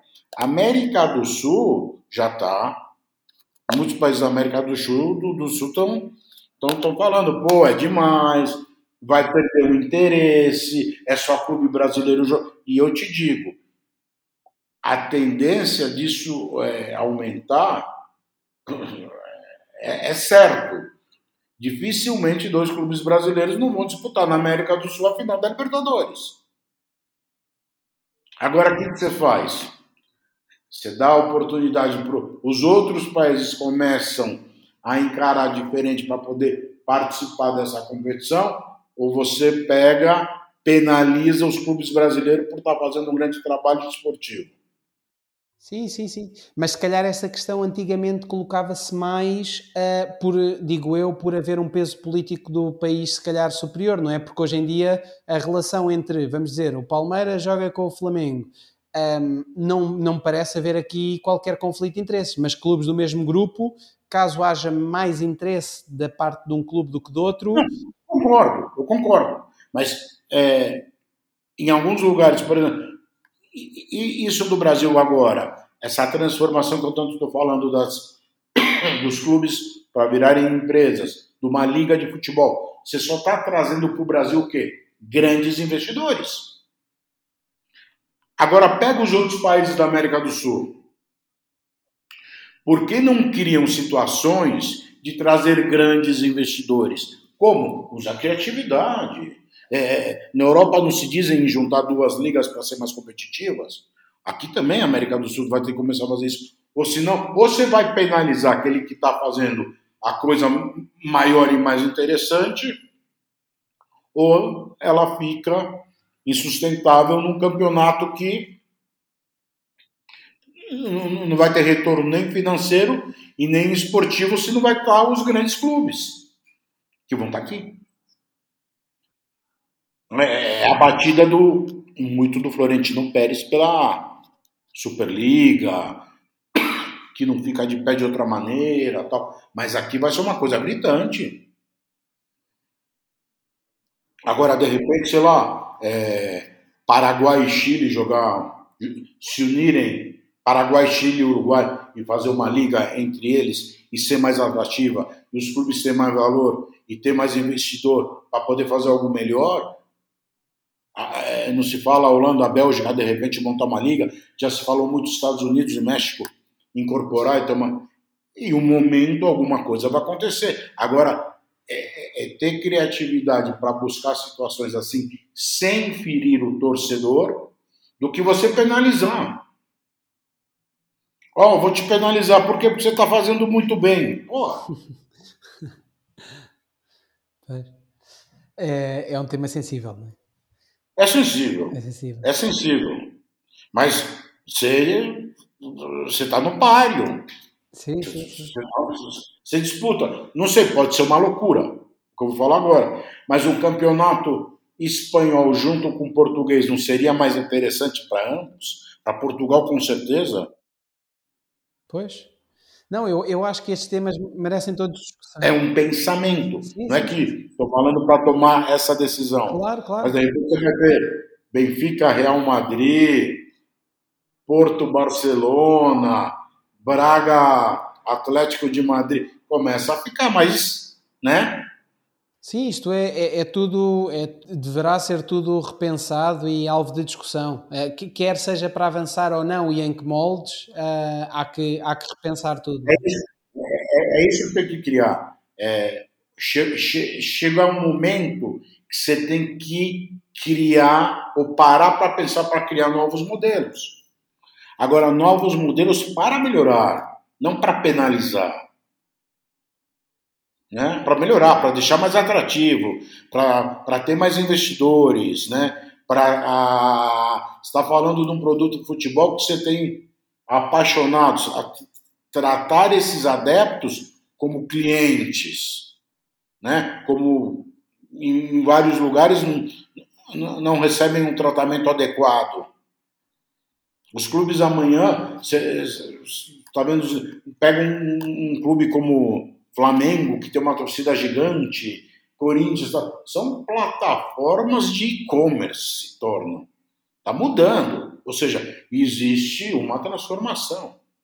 Uma transformação eh, no esporte, na tecnologia, tal, tudo. E como você coloca isso que seja da melhor, de buscar o melhor formato para o futebol? Sim, sim, sim. Não, e, e, nessa transformação que falavas, Marcelo, uh, obviamente que uh, continuamos sempre aqui a falar e a fazer a comparação das diferenças entre o mundo do futebol hoje em dia e o mundo do futebol quando o senhor uh, Juan Ferrer começou nas primeiras décadas. São outros mundos, totalmente diferentes. Pois, pois. Não, mas, mas há, aqui, há, há, um aspecto, e tu me dirás, não, obviamente com uma visão muito mais completa do que eu, porque, era, porque és filho, uma das grandes mudanças é o acesso à informação, não é? Ou seja, hoje em dia, como nós falávamos, não apenas existe muito mais informação, como a própria informação também flui uh, de uma forma muito mais veloz.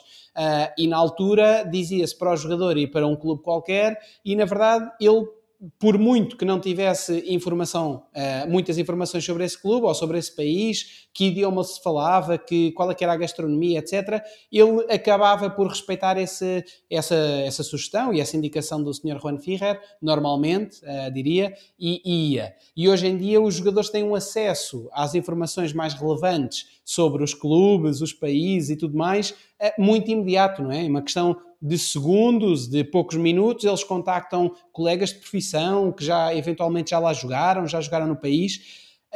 Por, também por isto pode-se dizer que hoje em dia, uh, ou seja, contrariamente a um bocadinho àquilo que já falámos, mas que hoje em dia o agenciamento de jogadores se encontra mais desafiante por este tipo de, de, situações? Sim, mas não tenha dúvida. Não, não tenha, e cada vez mais e, e daqui a pouco é criado com essas ferramentas de tecnologia é, um grupo de agentes que vai se desenvolver num globo, num mundo por um todo, e não só em meia dúzia de países, de algo mais dinâmico. E, e daqui a pouco a FIFA vai falar que uh, daqui a 10 anos vai ter um campeonato de seleções no metaverso. Né? Daqui a pouco vai ter a gente no metaverso, negociando o jogador no metaverso. Já não tem NFTs de jogadores?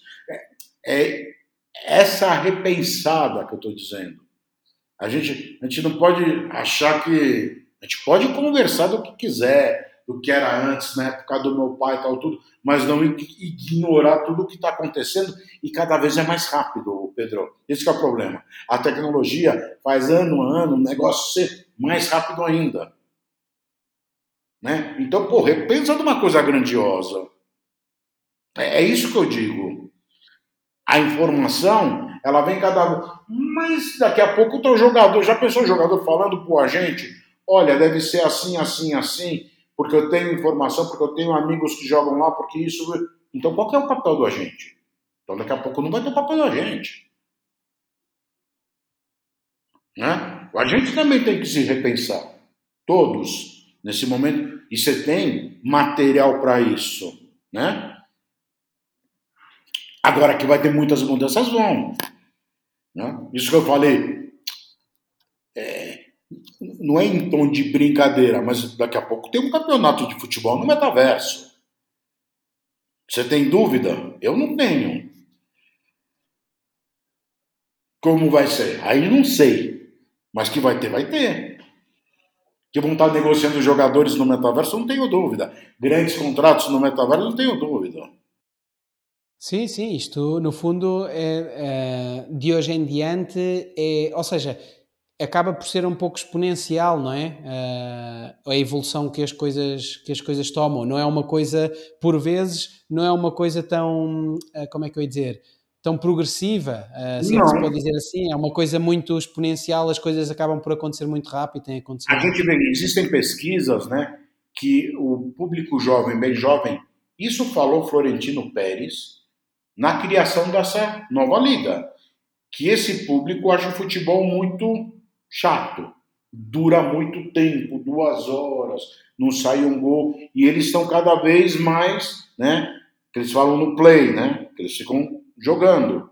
É, daqui a pouco é criada uma, uma liga ibérica, né? O que não se pode fazer de repente no mundo real, sim, faz no mundo virtual, no metaverso. Só que você tem o público de hoje que acha o futebol monótono, todo torcendo e apostando numa Liga Ibérica e fala: Poxa, eu participo dela porque vamos se colocar com uma inteligência diferente. E aí, como ficamos as estruturas atuais? Pararam para pensar isso? Não. Pararam para querer botar regra numa coisa que ainda não tem? Não. Mas isso está acontecendo muito rápido, tá? Pra caramba. Pois. Não, e, hum, nós também pegando aqui um bocadinho no, na, na, última questão, um, neste acesso à informação e nesta, nestes mais elementos que existem hoje para, para a tomada de decisão em consciência por parte dos jogadores, hoje em dia uh, os jogadores acabam por ser, uh, de certa forma, mais ou menos independentes na tomada da decisão, uh, na tua opinião? Porque, por um lado, há mais elementos para tomar a decisão, mas, por outro lado, há a influência de mais pessoas que também se querem envolver na negociação. como é que vês isso? Olha, é... eu acho que o jogador dos últimos anos e do futuro, a decisão dele tá, vem atrás da decisão da família. Isso aí está muito claro. A família decide. A gente estava vendo agora um negócio que estava. Não sei se você viu. O, é, essa semana o Neymar estava em Barcelona com o pai, com a mãe, do negócio, um processo que a DIS estava movendo e tal. Sim, sim. E perguntaram para ele, e ele mesmo falou: Olha, eu assinei os documentos que meu pai me deu para assinar.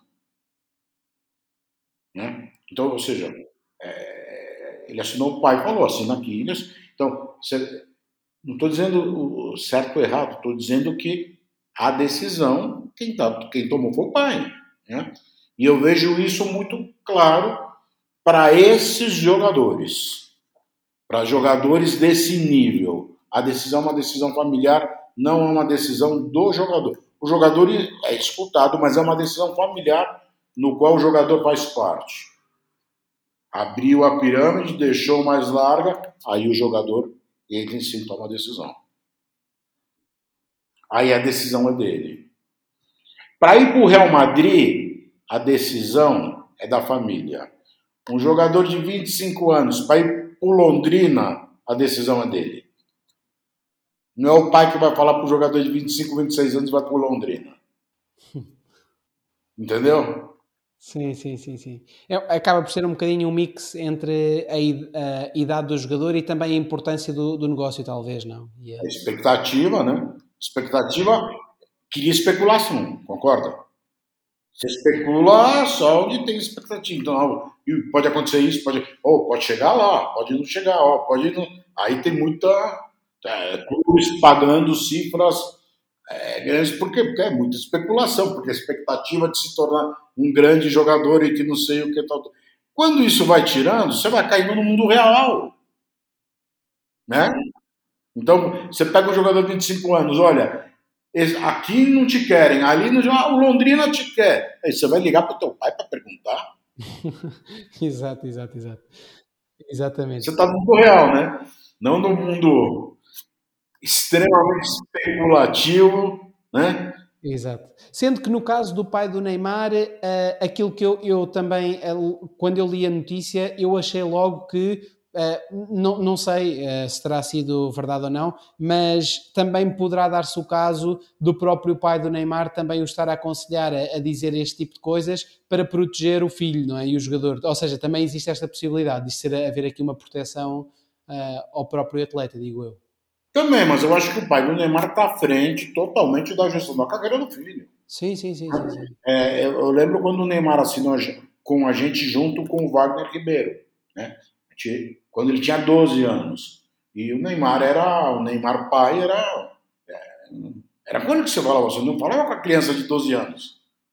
Né? Então quem sempre teve na gestão da carreira do, do Neymar é Neymar Júnior foi o Neymar pai, né? O grupo Figer teve, uh, teve nesse início, ou seja, a assinar, a, porque ele na altura estava com o Wagner Ribeiro, não é? Qual é que foi a envolvência do grupo? Com a gente. A gente tinha uma parceria com o Wagner em alguns jogadores. Robinho, Neymar e, e outros tantos, né? Os mais importantes foram o Robinho e o Neymar.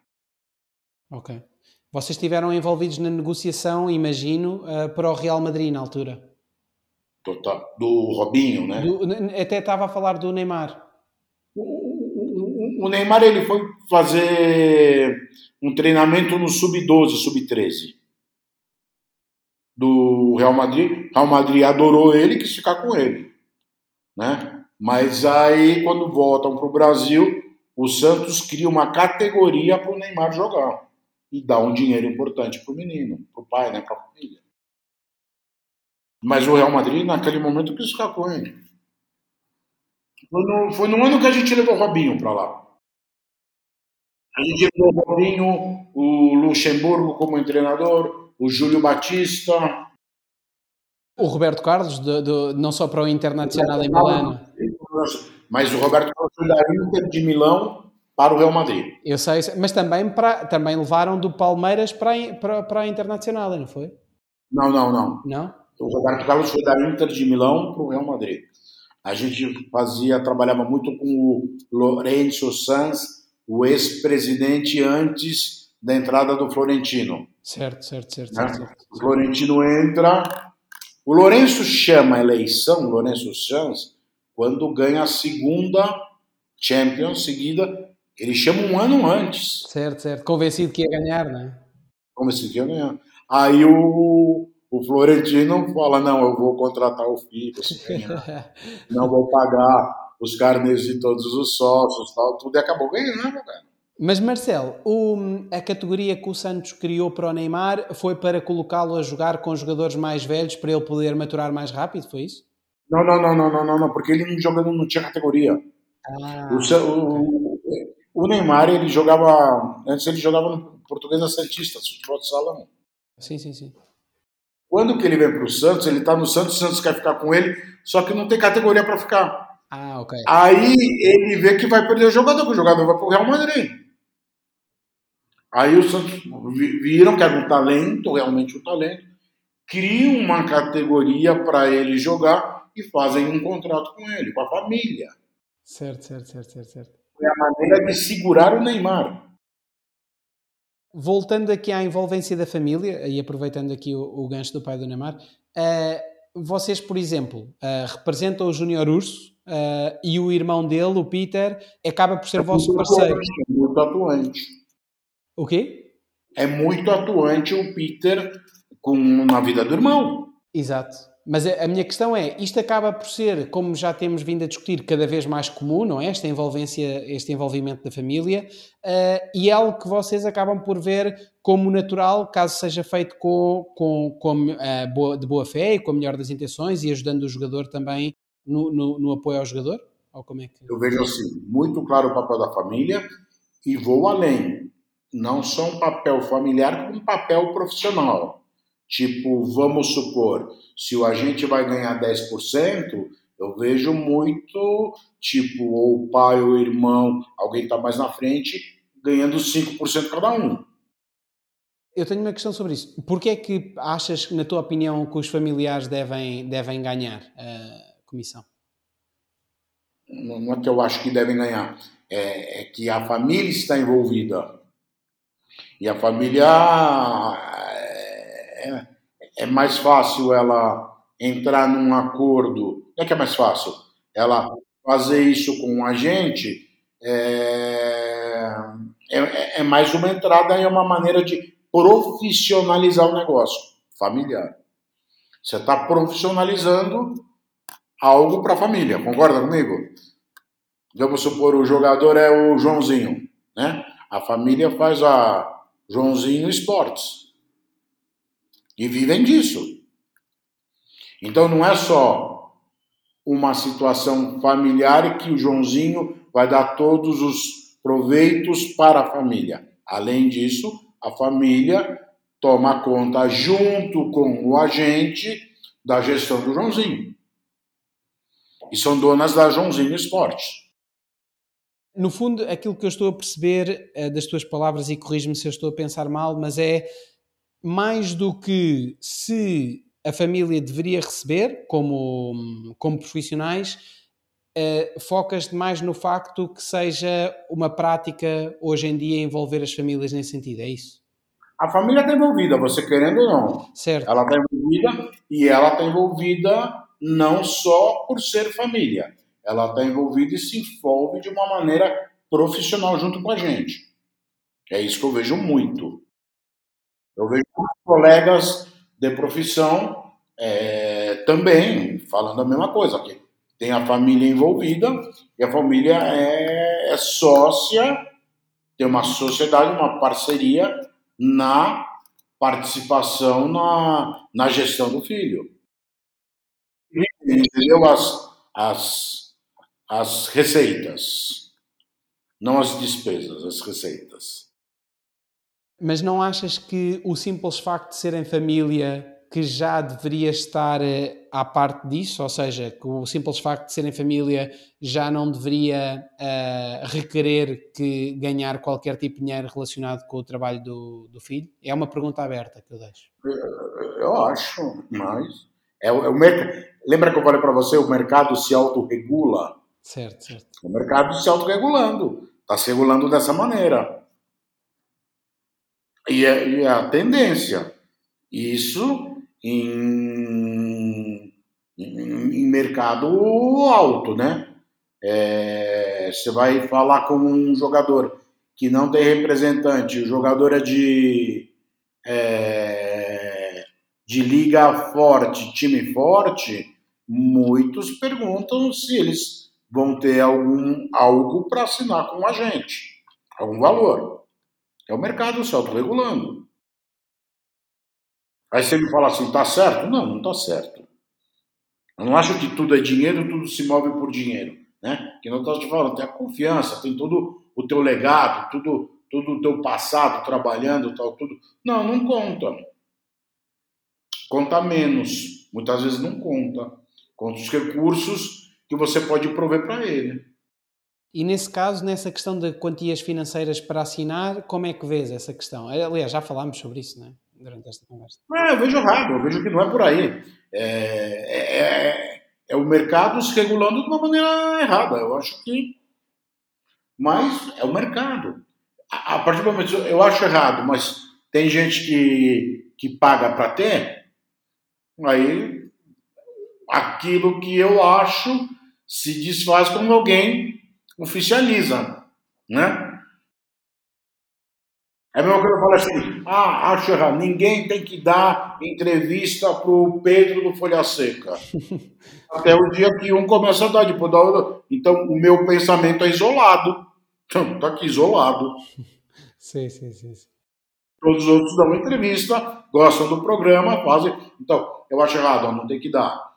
Não tem que prover esses recursos mas tem uma fila de agentes que colocam o que o meu pensamento ele passa a não ter valor.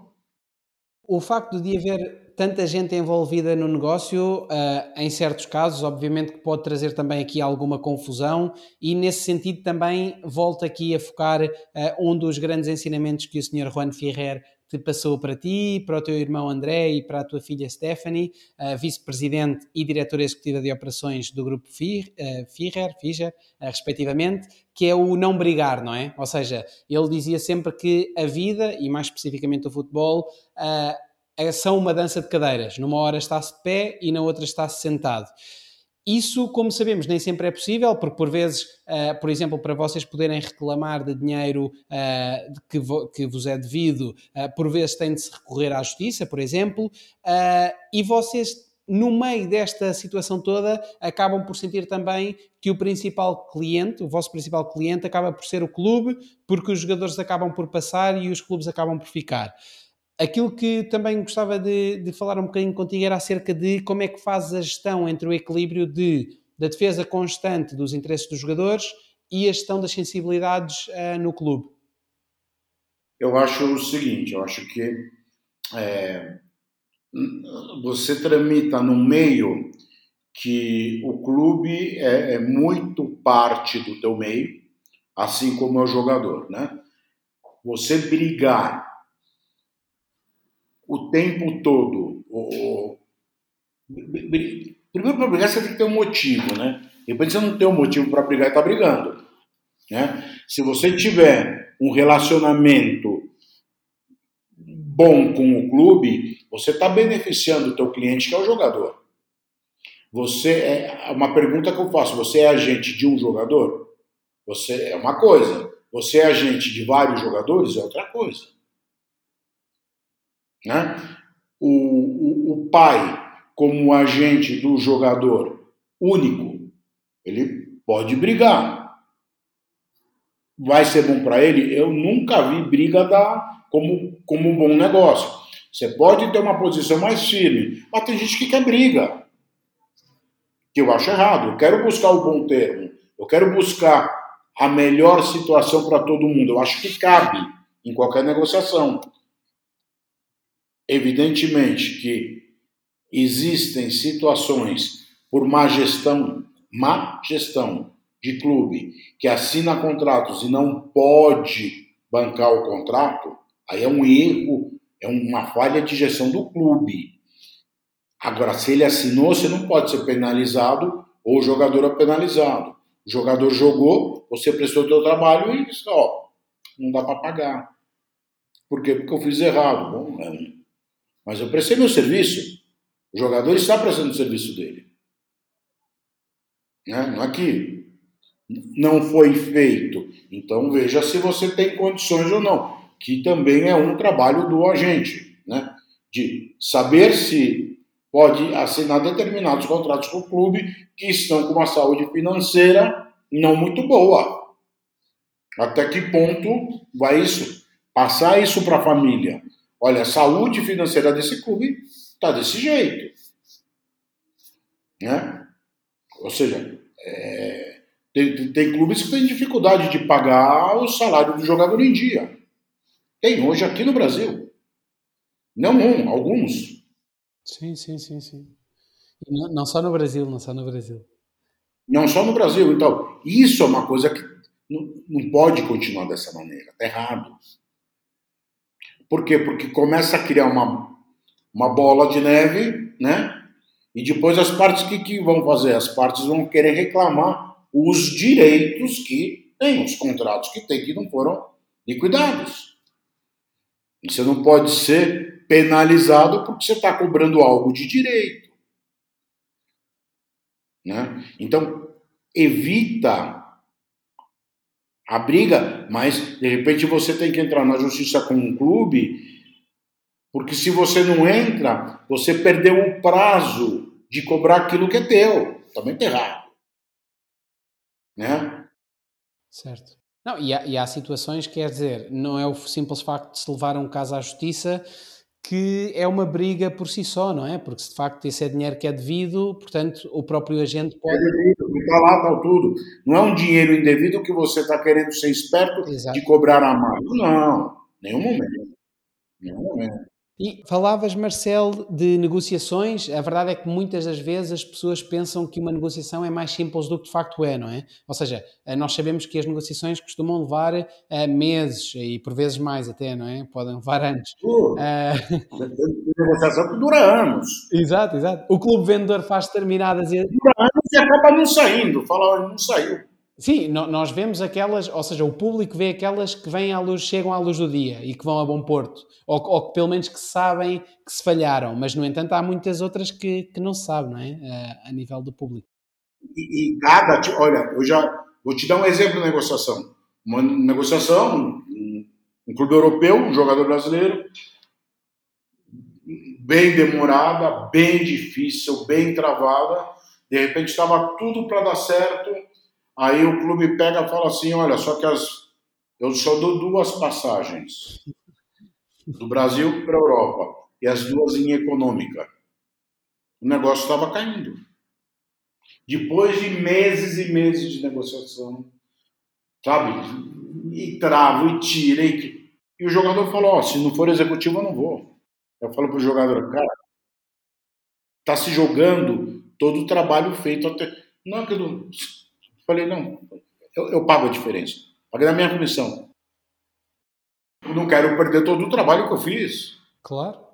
E depois nessa situação, como é que ficou a tua relação com o jogador depois disso? Não ficou inabala, inabalada ou, ou sentiste. Tem jogo? Não, não, porque eh, eh, você também tem que entender até onde o jogador te compreende, né? Até onde vai a compreensão do jogador, né? Até onde vai a instrução do jogador. Não adianta querer algo que ele não tem instrução para isso. Pô. Como é óbvio, uh, o facto de as negociações serem tão longas, no caso do futebol, uh, por vezes o clube vendedor faz, tem um determinado tipo de exigências, o clube comprador tem outro tipo de ambições que não vão de encontrar essas exigências. Às vezes. Já começa assim: o comprador quer pagar em vários anos e o vendedor quer o dinheiro para ontem. Certo, certo, certo, certo. Já começa um problema aí. Você já tem que, de repente, ir com aquele grupo financeiro que já vai descontar todo o dinheiro para pagar para o vendedor. Né? É trabalho do agente? Não, mas de repente a gente tem que ir atrás, senão o negócio não sai. Você já sabe que não vai sair. Então, se eu sei que ele está precisando de dinheiro e esse outro só pode pagar em cinco anos, eu vou buscar o agente financeiro que vai pegar o dinheiro dele e descontar para pagar esse. Não deveria ser um trabalho do agente, mas acaba sendo. Ou do agente que quer é, que saia essa negociação, não só pelo agente, pelo cliente dele. Sim, sim. Não, e, e para, para além do problema clássico, como é óbvio e como, se, é, como ocorre sempre, que é o vendedor quer sempre receber o mais possível e o comprador quer sempre gastar o menos possível, não é? E a família, você acha que tem condição de tender, quando você vai atrás do grupo financeiro para descontar todo o dinheiro do comprador a prazos de cinco anos para sair o negócio, a família não, não entende, ou não entende. Não entende. É, é difícil. Não é difícil. Eu não gosto de usar essa palavra. Eu gosto de usar no lugar de difícil é desafiante. Desafiante. É desafiante, né, Pedro? Sim, é desafiante. sim, sim, sim. Não, não, mas e nós estamos a falar apenas dos clubes, uh, sendo que se nós acrescentarmos à equação o jogador, ou seja, o facto de o jogador um dia querer muito transferir-se, no dia seguinte já não quer, e entretanto, para complicar ainda mais, ele deixou de ter tanta importância no 11 inicial do clube como tinha. Ou seja, há uma série de variáveis, não é? Que jogam com os timings também da transferência. Não é? Sim, é, é ligação que recebem no meio da madrugada de alguém falando que o fulano que está lá ganha mais, que o fulano que está lá ganha não sei o quê, que ganhou luvas de não sei quantos milhões, tudo para atrapalhar. Você sabe que é mentira, mas atrapalha. Né? Que nem aquele jogador que está no banco de reserva e fala para o companheiro, porque ele não gosta do técnico, sei que você não está jogando, cara. Você era para ser titular absoluto do time. O cara, você acha? Lógico que acho. É, fala porque ele tá. tá brigado, não gosta do técnico e começa a fazer. Fazer da cabeça. A, a, cabeça do outro, aí o outro te liga e fala: pô, todo mundo fala que eu tenho que jogar. E o técnico não gosta de mim. O jogador nunca está, nunca está contente, não é? Nunca está satisfeito. Não, nunca, nunca. Aí vem a família. Pô, como meu filho não joga? Porque o pai do fulano que joga com ele escutou que o técnico falou, sabe?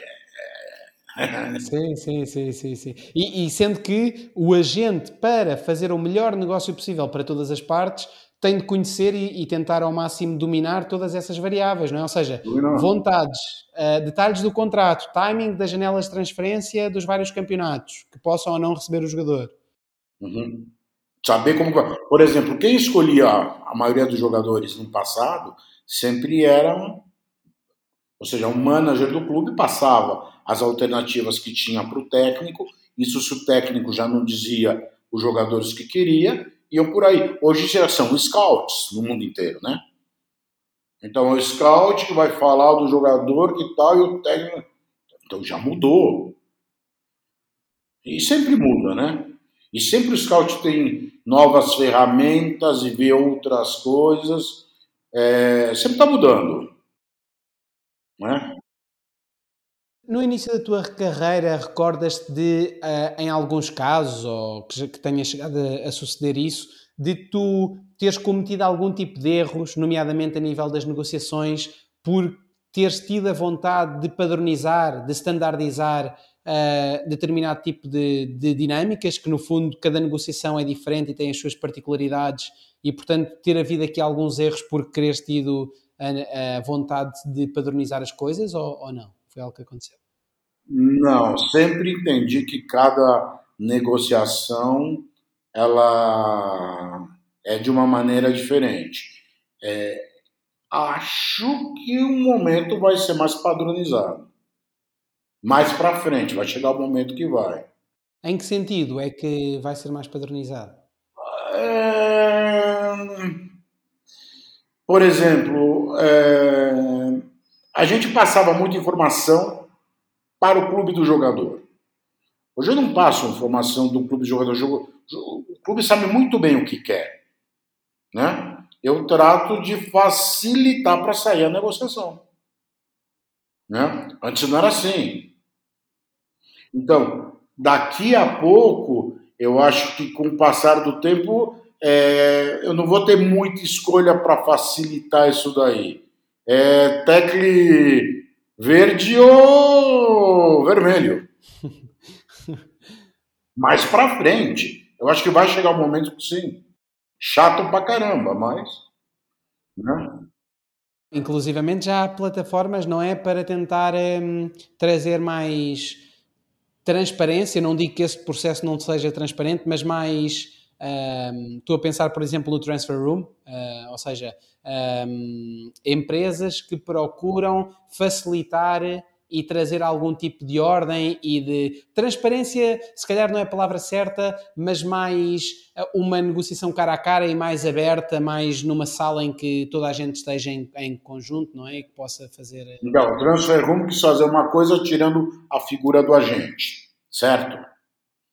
Aí o agente deu dinheiro para representar o jogador. Como você vai tirar o cara? Tem que mudar o processo de novo para o negócio, porque senão não fecha. O elo não fecha. A partir do momento que o agente deu algum recurso, direto ou indiretamente, para representar ou para negociar o jogador, ele faz parte da negociação. Claro, claro, claro. claro. Ou, ou senão a família que está agindo mal e está passando para trás, algo que foi combinado. Então, se tem essa prática de mercado, criar algo para ser direto sem a figura do agente não vai dar certo. Sendo que o próprio agente também poderá usufruir da, da plataforma, não é? Aí com certeza vai dar certo. Aí com certeza vai dar certo. E apesar de, de, ser também uma informação muito uh, pouco conhecida, uh, o Sr. Juan Ferrer uh, foi campeão de xadrez uruguai, o que poderá estar relacionado com o facto de descortinar o futebol muito estrategicamente, não se entregando à emoção, procurando sempre antecipar-se ao mercado, beneficiar todas as partes envolvidas na negociação, desde que se estabeleceu, desde logo, como um pioneiro no mercado para além de gostar bastante de analisar os regulamentos e os contratos dos jogadores, uh, procurando então este tal benefício para todas as partes, uh, que outras características é que, é que tinha o teu pai que o mantiveram sempre no mercado como uma figura tão credível e tão querida? Primeiro, uma pessoa que gostava muito do que fazia, né? É, como a gente já escutou por diversas vezes, né? Quando você gosta daquilo que você faz, você não está trabalhando, você está vivendo e bem a vida. Depois era uma pessoa muito capaz, muito inteligente, é, um raciocínio muito rápido, uma memória muito boa, é, beneficia muito, né? Uma pessoa é, muito desbravadora, ele desbravou o mercado, né?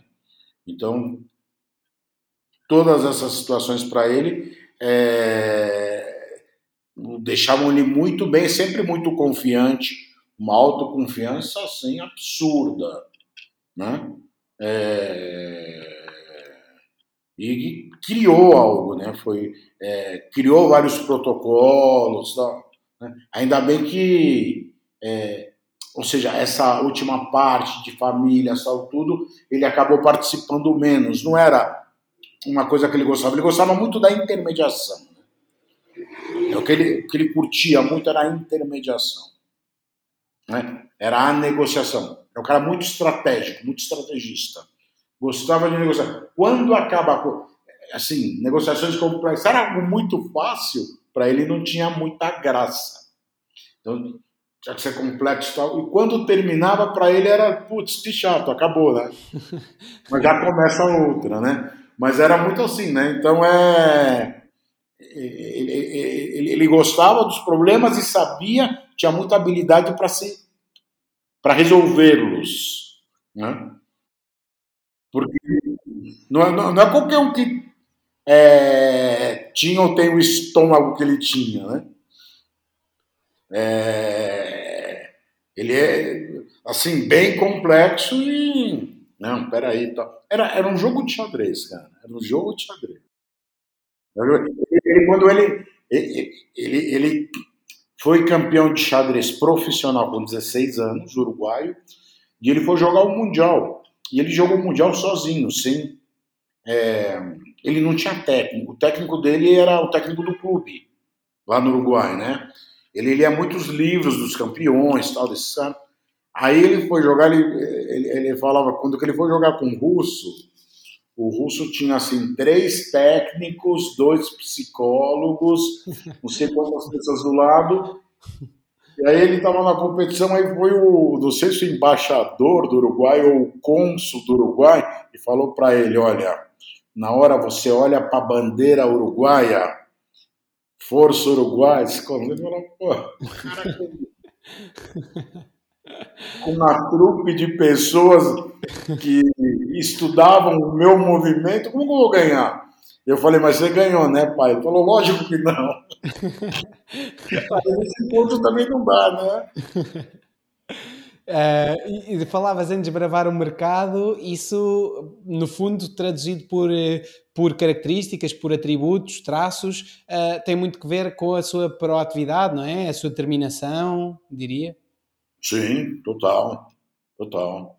Que é muito, que é muito importante. E, e eu acho que há, há aí uma característica uh, também muito importante que é a criatividade, não é? Ou seja, eu acho que toda a história dele deixa bem uh, uh, a nu a, importância de ser criativo no sucesso como agente, não é? De procurar soluções, de. não é?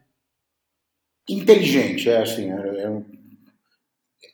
Ele ele era mais reto, mais direto, né? É, aí é, ele era muito direto, muito reto. Então, assim, né? A parte assim de ó, criou isso. Eu acho que era muito pela inteligência que ele tinha de criar situações, mas do negócio num negócio. Né? Isso ele sim. Né? Tipo, chegava uma hora que vai resolver. Ah, ele que vai resolver. Por quê? Porque ele é um expert em resolver esse tipo de problema. Então, era o problema para fazer o problema para. Era um dom. Sabe quando você pega uma, corda e tem 500 nós, tudo, você fala, não consigo, ele faz assim, pá, pronto, top, desfeito. E houve também uh, outra característica sua, uh, de acordo daquilo com, com que, eu já, que eu já ouvi de pessoas que negociaram diretamente com, consigo, era a deixar as outras pessoas do outro lado da mesa de negociações falar durante horas até irem baixando a sua guarda, sua, as suas condições, entrando na discussão no momento certo para concluir o negócio da melhor forma, sempre com lealdade e competência. Portanto, havia também aqui uh, essa tal inteligência que falas uh, no momento da negociação, não é? E, e, não só a inteligência, mas a inteligência para deixar o, a outra parte falar uh, para poder então ter um melhor negócio também, é, também era importante. Sim, sim, sim, sim. Ele era muito preparado, ele era, de fato, ele um, um grande professor, um grande mestre, né? Até mas, mas eu te digo, ó, ele deixava, o pessoal podia falar o que queria, ele falava o que tem é isso, né? Você pode falar o que você quiser, a gente pode subir, criar tal, tudo, mas o que temos é isso, né? O que temos é isso? Em que sentido? De solução para o negócio. Ah, certo, certo, né? certo, certo, certo, Tipo, não, porque isso, porque aquilo, porque o jogador, porque, porque fulano quer, porque... eu acho que ele, ele, ele, ele, essa parte muito de especulação, toda essa parte especulativa desse negócio, isso ele sabia lidar muito bem, ele sabia o que era especulação que não era. Né? E um cara muito bem relacionado, né? Então era até mais fácil para saber, né? Numa época você sabia com quem que você tinha que falar para saber se tal informação era verdadeira ou falsa. Né? Ele falava direto com a pessoa. Naquele. Vai falar com alguém que ouviu falar de alguém, tal, tudo. Ah, Está negociando o jogador com o Real Madrid, falaram que a Juventus quer. Ele ligava para quem mandava na Juventus e falava: Você quer um jogador mesmo? não, não, não quero. Não, tá bom, então. Ah, Juventus quer. Tipo, ó, vamos parar com essas loucuras. Aqui não tem Juventus, não tem isso, não tem. Tem é isso. Então, ele era muito, muito reto, né? né? Essas coisas. Entrava nessas coisas de especulação, ele tirava muito fácil. E outra coisa que ele também dizia era que o jogador era é momento, não é? Eh, e como tal, o agente acabava por eh, dever aproveitar esse bom momento do jogador quando ele estava a jogar a bom nível, a mostrar as suas, eh, todas as suas capacidades, até porque nesse preciso momento, para o clube vendedor, poderia vendê-lo por condições mais, mais favoráveis. Particularizando esta questão, uh, e também a pergunta que falávamos há pouco, a outra questão que é como é que geres as situações em que tu sentes que de facto o jogador está neste momento, de facto, tendo em conta apenas a situação do jogador, seria a altura ideal para, para se transferir. No entanto, sentes também que para o clube uh, era melhor, era mais positivo manter o jogador durante mais alguns meses uh, para não ficar tão instável, não haver tanta intranquilidade no clube. Eh, porque no fundo nós falávamos há pouco de que o clube é um grande cliente, o clube é o cliente que vai sempre continuar. Então, como é que geres aqui e, balance, e, e equilibras este cenário? Você vê a complexidade que é isso, Pedro. Né? Você vê a complexidade que é isso e, e, aí como resolver. Primeiro, eu acho o seguinte: e, antes era, imagina, quando ele trabalhava, quando eu comecei a trabalhar. É, anos, anos, anos antes de vir existir a lei Bosman, cara. Então a posição do clube era uma. É... Depois, quando se criou a lei Bosman, a posição do clube foi outra. Então ele negociou e eu negociei em todas essas fases, né? O clube falava não, você não tirava o jogador, sem contrato, hein? É uma coisa de louco, que existia antes, era uma coisa assim, absurda. O jogador não tinha contrato, não cobrava nada, não podia se transferir. Né? E a FIFA, né, que devia escutar, só escutava o clube, como se jogador não fosse parte do futebol. Né? É, é que eu digo, como se o agente não fosse parte do, do futebol. Então teve que um advogado, numa justiça comum, mostrar acabou. O que, como vocês nunca tiveram bom senso, entra alguém para mostrar o bom senso.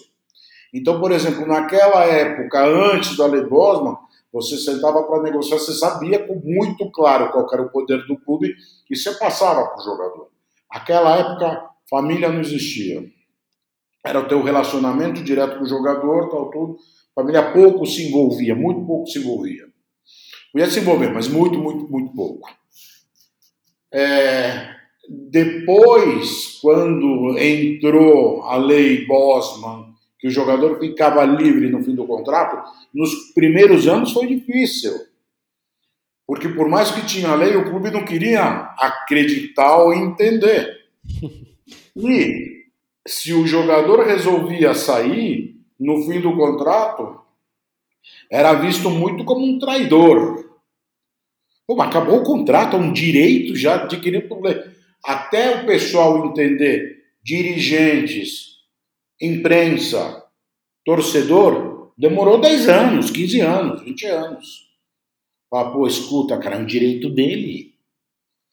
Ah, não vai renovar o contrato? Não ponho para jogar. E vinha essa determinação pro, da diretoria pro, pro treinador, e o treinador acatava. Né? Imagina hoje o treinador.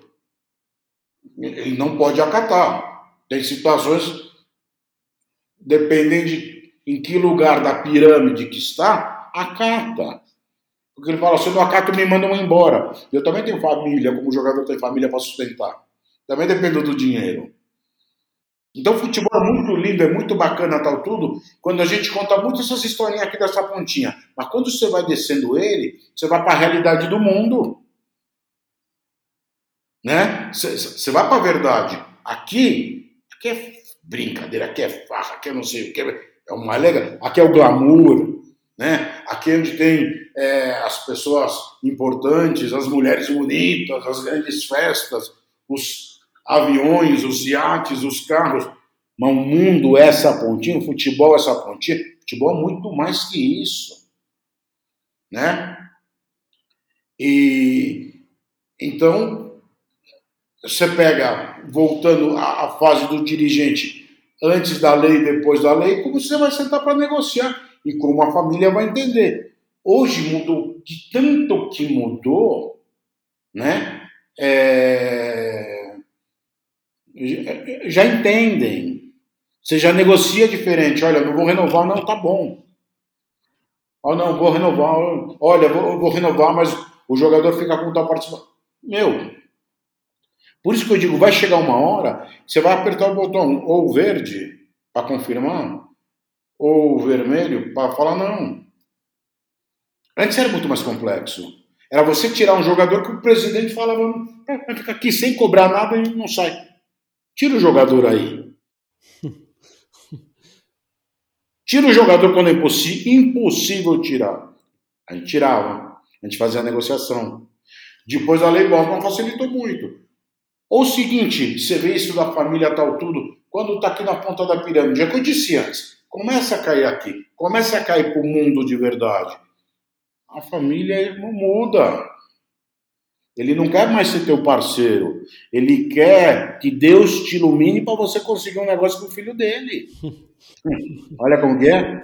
Agora, se está um pouco melhor, ele quer, ou oh, metade é meu. É complicado. Sim, sim. Mas é essa vida. Então imagina, aí você tem 500 mil agentes querendo trabalhar tudo na ponta da pirâmide para os mesmos clubes. Amigo, para. É o que eu acho que sempre vai existir mudanças. E com tecnologia, que eu acredito que aí que vão, vão tentando se fazer os, os transfer rooms, né? É, eu acho que a tecnologia vai ajustar mais fácil essa pirâmide, sabe?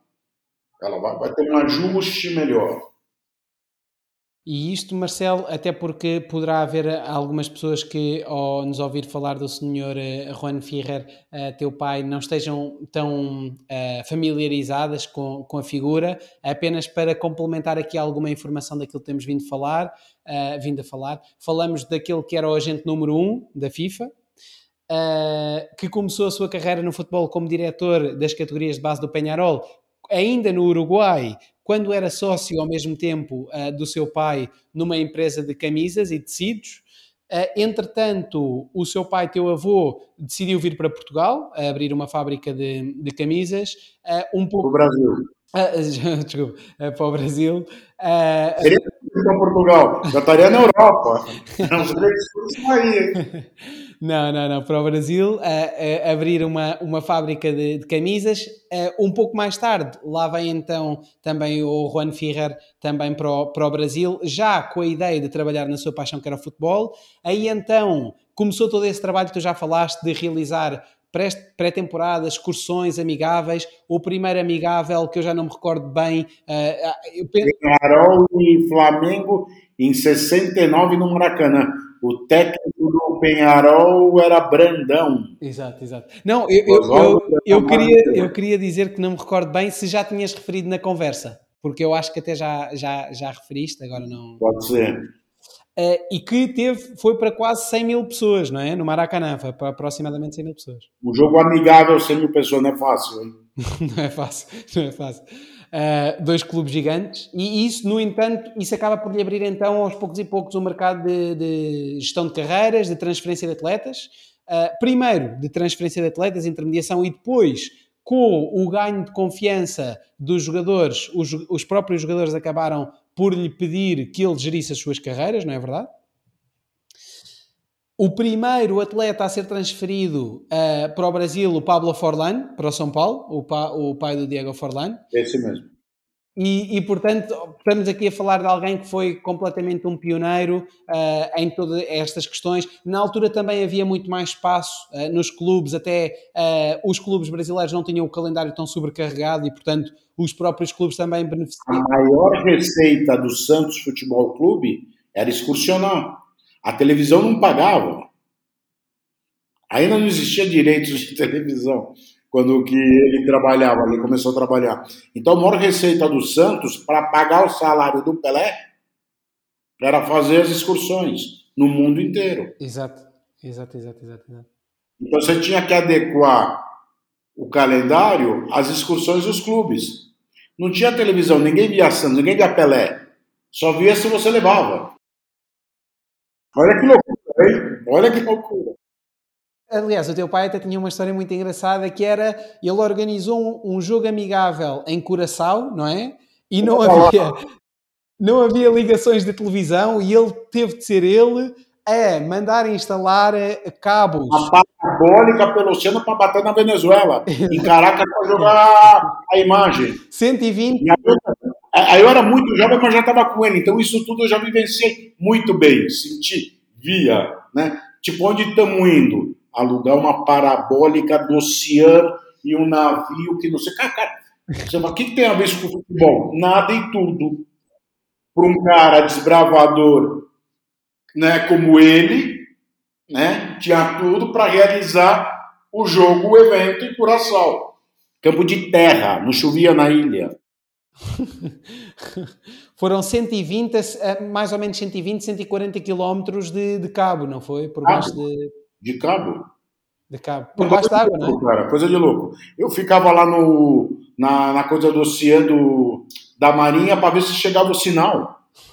E tinha que ligar no estádio para mandar chamar ele porque não existia celular. Ele queria saber, ele queria saber se estava chegando o sinal para poder ligar para o cara para falar, Tá aí, liga a TV. Cara, louco. Louco, surreal.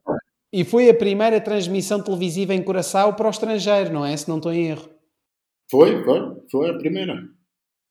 Tudo coisas uh, que nos anos 70, esta comercialização dos direitos televisivos, patrocínios, eram coisas que era possível porque ainda havia este espaço para comercializar, como estavas a dizer, e portanto, como é óbvio, isto acabou tudo por lhe dar. Os maiores direitos de televisão começam nos anos 80. Nos 70 era. Era assim, olha, vai passar televisão, então isso vai poder te deixar você colocar uma placa no estádio. ok, ok, ok. Porque os clubes ainda não podiam ter patrocínio na camisa. Certo. Não existia. Isso, como é, como é óbvio, Marcelo, isso tudo foi-lhe dando muito acesso aos clubes, não é? E, e, isso teve na origem, no início dos anos 70, da fundação na altura da JF Promoções, a empresa do, do teu pai, não é? Não, está nota 10 para você, hein? Dá para fazer o livro dele. exatamente, exatamente. Nada que não, que não me tenha ocorrido. Uh, mas isto para te dizer o quê? Um, isto também, se nós focarmos em toda esta credibilidade, nós já sabemos que há aquela fase, aquela máxima, aquela frase, que é a credibilidade leva anos a construir e segundos a destruir. E, portanto, eu imagino que vocês também, todo o vosso staff do grupo Figer, que também trabalhe com esta noção muito próxima da responsabilidade. É? Com certeza. Com certeza. Tem, tem, tem um legado aqui para ser seguido, né? Tem, tem história, né? Aqui tem história. Exato, exato, exato. Não, e, e os próprios jogadores uh, também vão muito, falam muito entre si, partilham muita informação e sabem bem dessa credibilidade. Vocês, por exemplo, o Alex, uh, vosso jogador, a figura icónica do, do Fenerbahçe, indicou-vos o Marlos. Uh, por sua vez, o Marlos, o Marlos indicou-vos o Lucas. E, portanto, também há muito esta, esta boca a boca. E esta... assim, assim, fica, fica mais. É bacana quando tem essas ligações, né? De quem fala com quem, tal, como a gente teve muitos negócios com o Pelé, né? Então imagina, e com Maradona. Então falou assim, ah, seja tiver alguma coisa com, com algum jogador, minha pai de jogador. Ah, você pode falar alguma coisa, né? Que, que seja, com que jogadores vocês já trabalharam? Pelé e Maradona, tá bom para começar? Nós falamos, pô, é verdade, já está aqui. Ó. Sim, sim, sim, sim, sim. Já agora, antes de, antes de, de, de, ir por aqui, tens assim alguma, alguma história mais icónica com, com estas lendas, com o Pelé, o Maradona, que também tenha tido envolvência ou não do teu pai? Assim, alguma história mais, mais curiosa? Nossa, do, o Pelé ele participou muito, assim, ele fez alguns jogos do Pelé, né? É, quando jogava no Santos, e depois, não muitos, poucos, né? Mas depois com o Pelé foi muito. A gente trabalhou muita coisa de imagem em algumas, em algumas empresas juntos, Pelé Club e imagens, é, muitas coisas pontuais, é, depois que ele parou de jogar. Tá? É, mas vários compromissos. Eu viajei com o Pelé o mundo inteiro. É, muito legal, sempre era muito legal, né? Onde você ia ser. Ele tinha honras de, de, de primeiro-ministro, onde chegasse, né?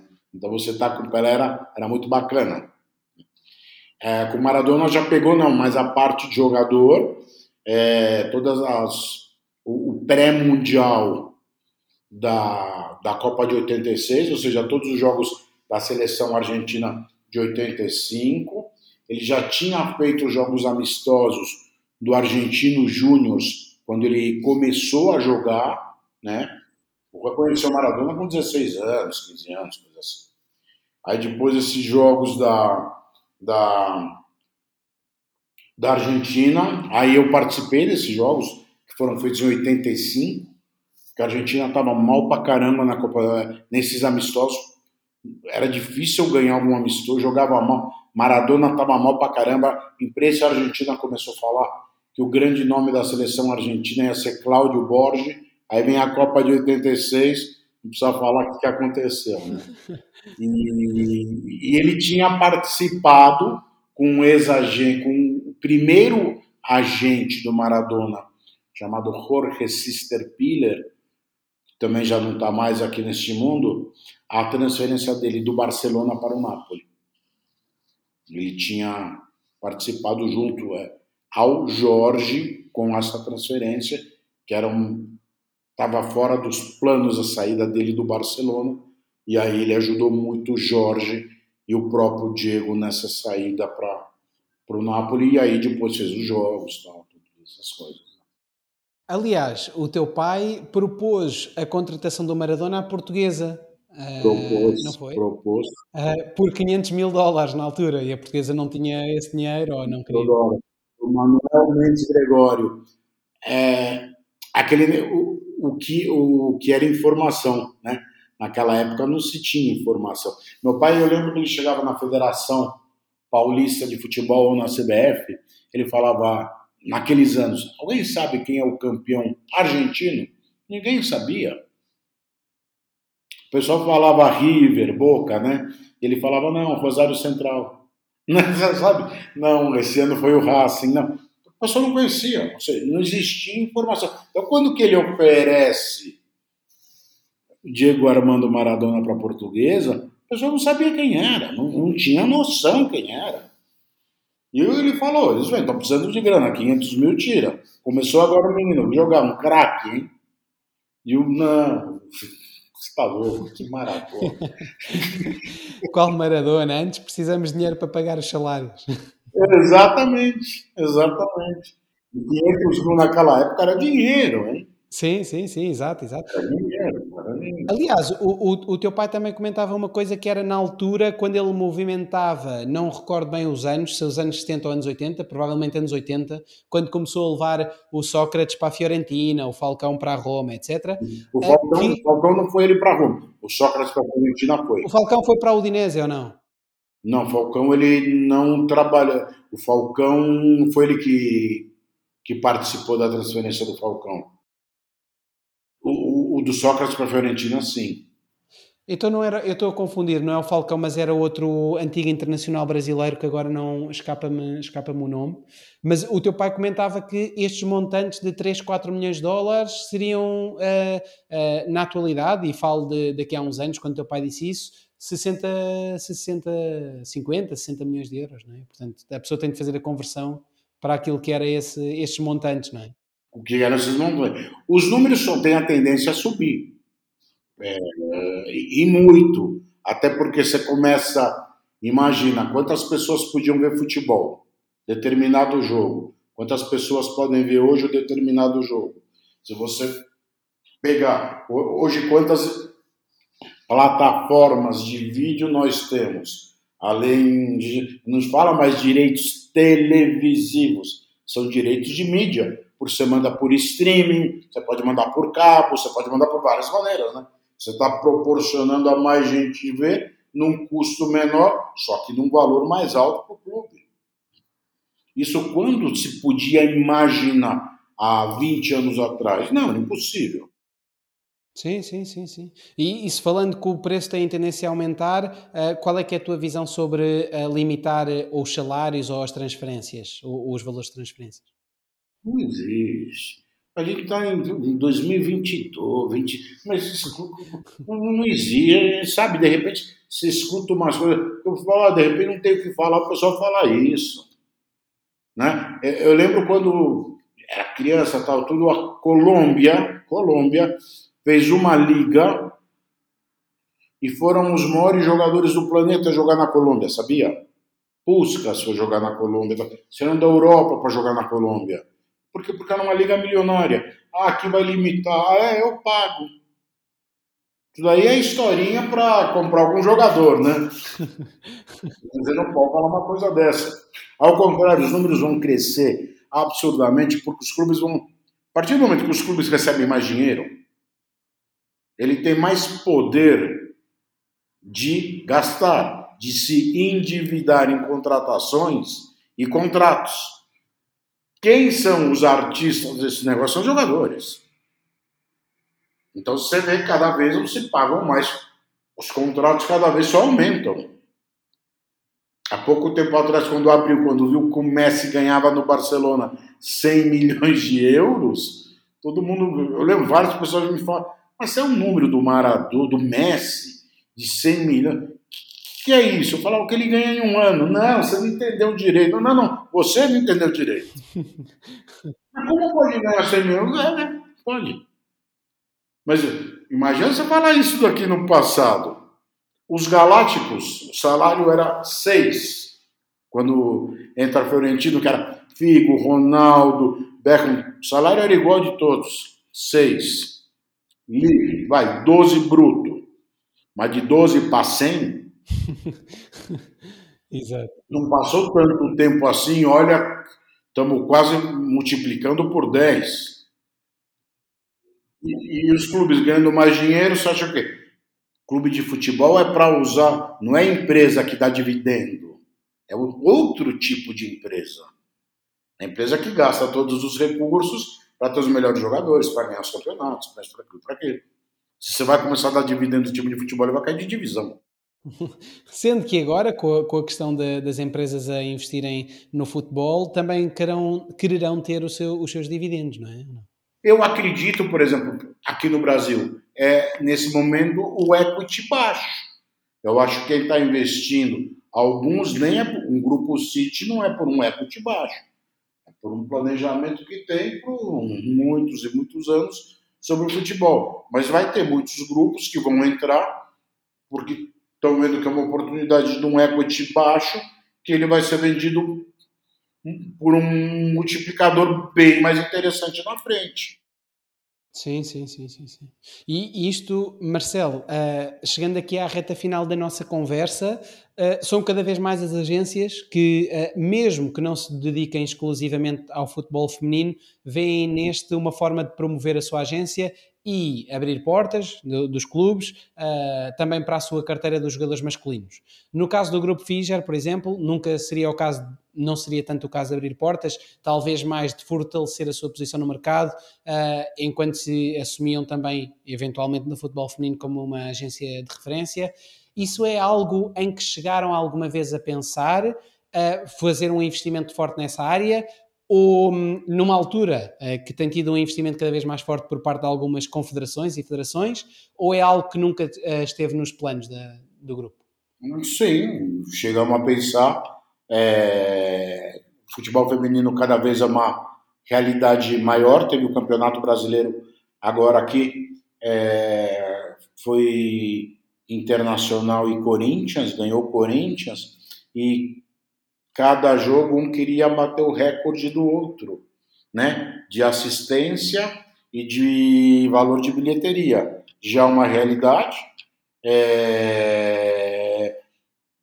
E o que eu disse há pouco tempo atrás, quando chegar o momento do grupo representar, da MJF, do grupo representar é, atletas do futebol feminino, tem que ser com a mesma qualidade que representa o masculino e não só por fazer é, algum tipo de promoção que está representando é, atletas do futebol feminino.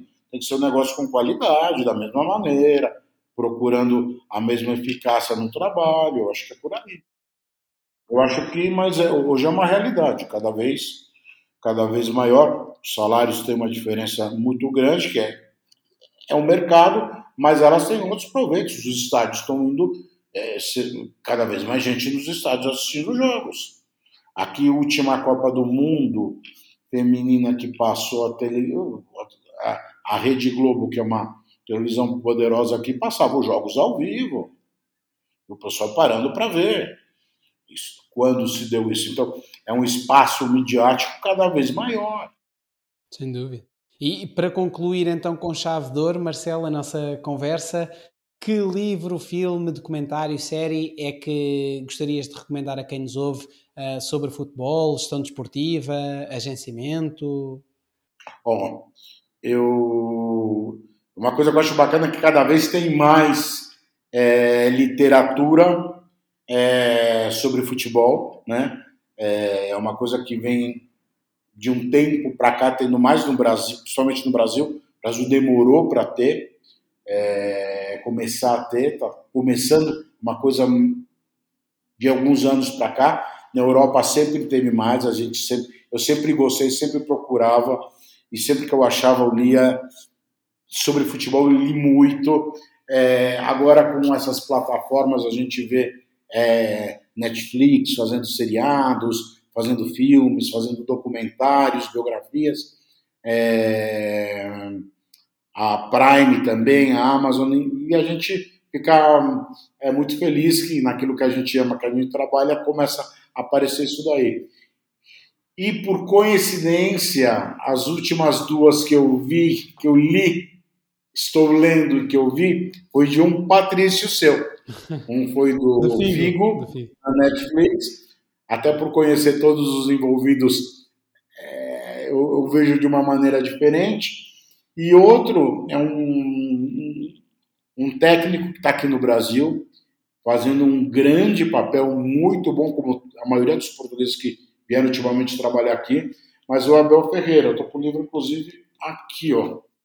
Ok, ok, ok. Cabeça fria, coração quente. Muito bacana, bem interessante, né? A gente percebe a, a, a diferença de instrução de muitos treinadores que vêm de Portugal para cá, que estão deixando um legado muito importante.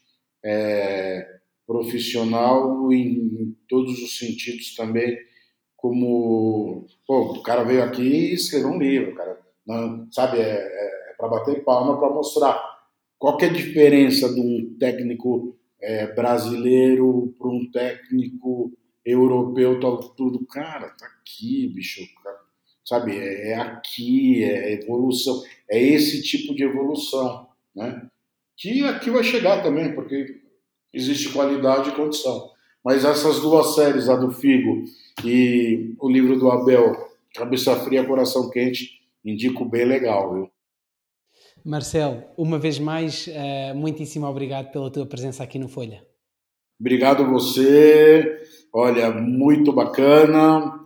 Continua, Pedro, com o, o Folha Seca do Didi porque é muito bacana e eu acho que é oportunidade para muita gente que gosta de futebol é, ver por curiosidade, gente que pode ver que trabalha nesse negócio e ter, olha, que ele falou faz sentido, que o outro falou faz sentido, e melhorar em si alguma coisa. Então você tem um papel muito importante aí para difundir e colaborar com esse mundo tão bonito que é do futebol. Muito obrigado pelas suas palavras uma vez mais uh, e para todos uh, aqueles que nos estão a ver ou que nos estão a ouvir, uh, já sabem que podem seguir o Folha Seca nas várias redes sociais, acompanhar as novas conversas no Instagram, Facebook, inclusivamente subscrevendo o canal no YouTube e, portanto, um abraço a todos.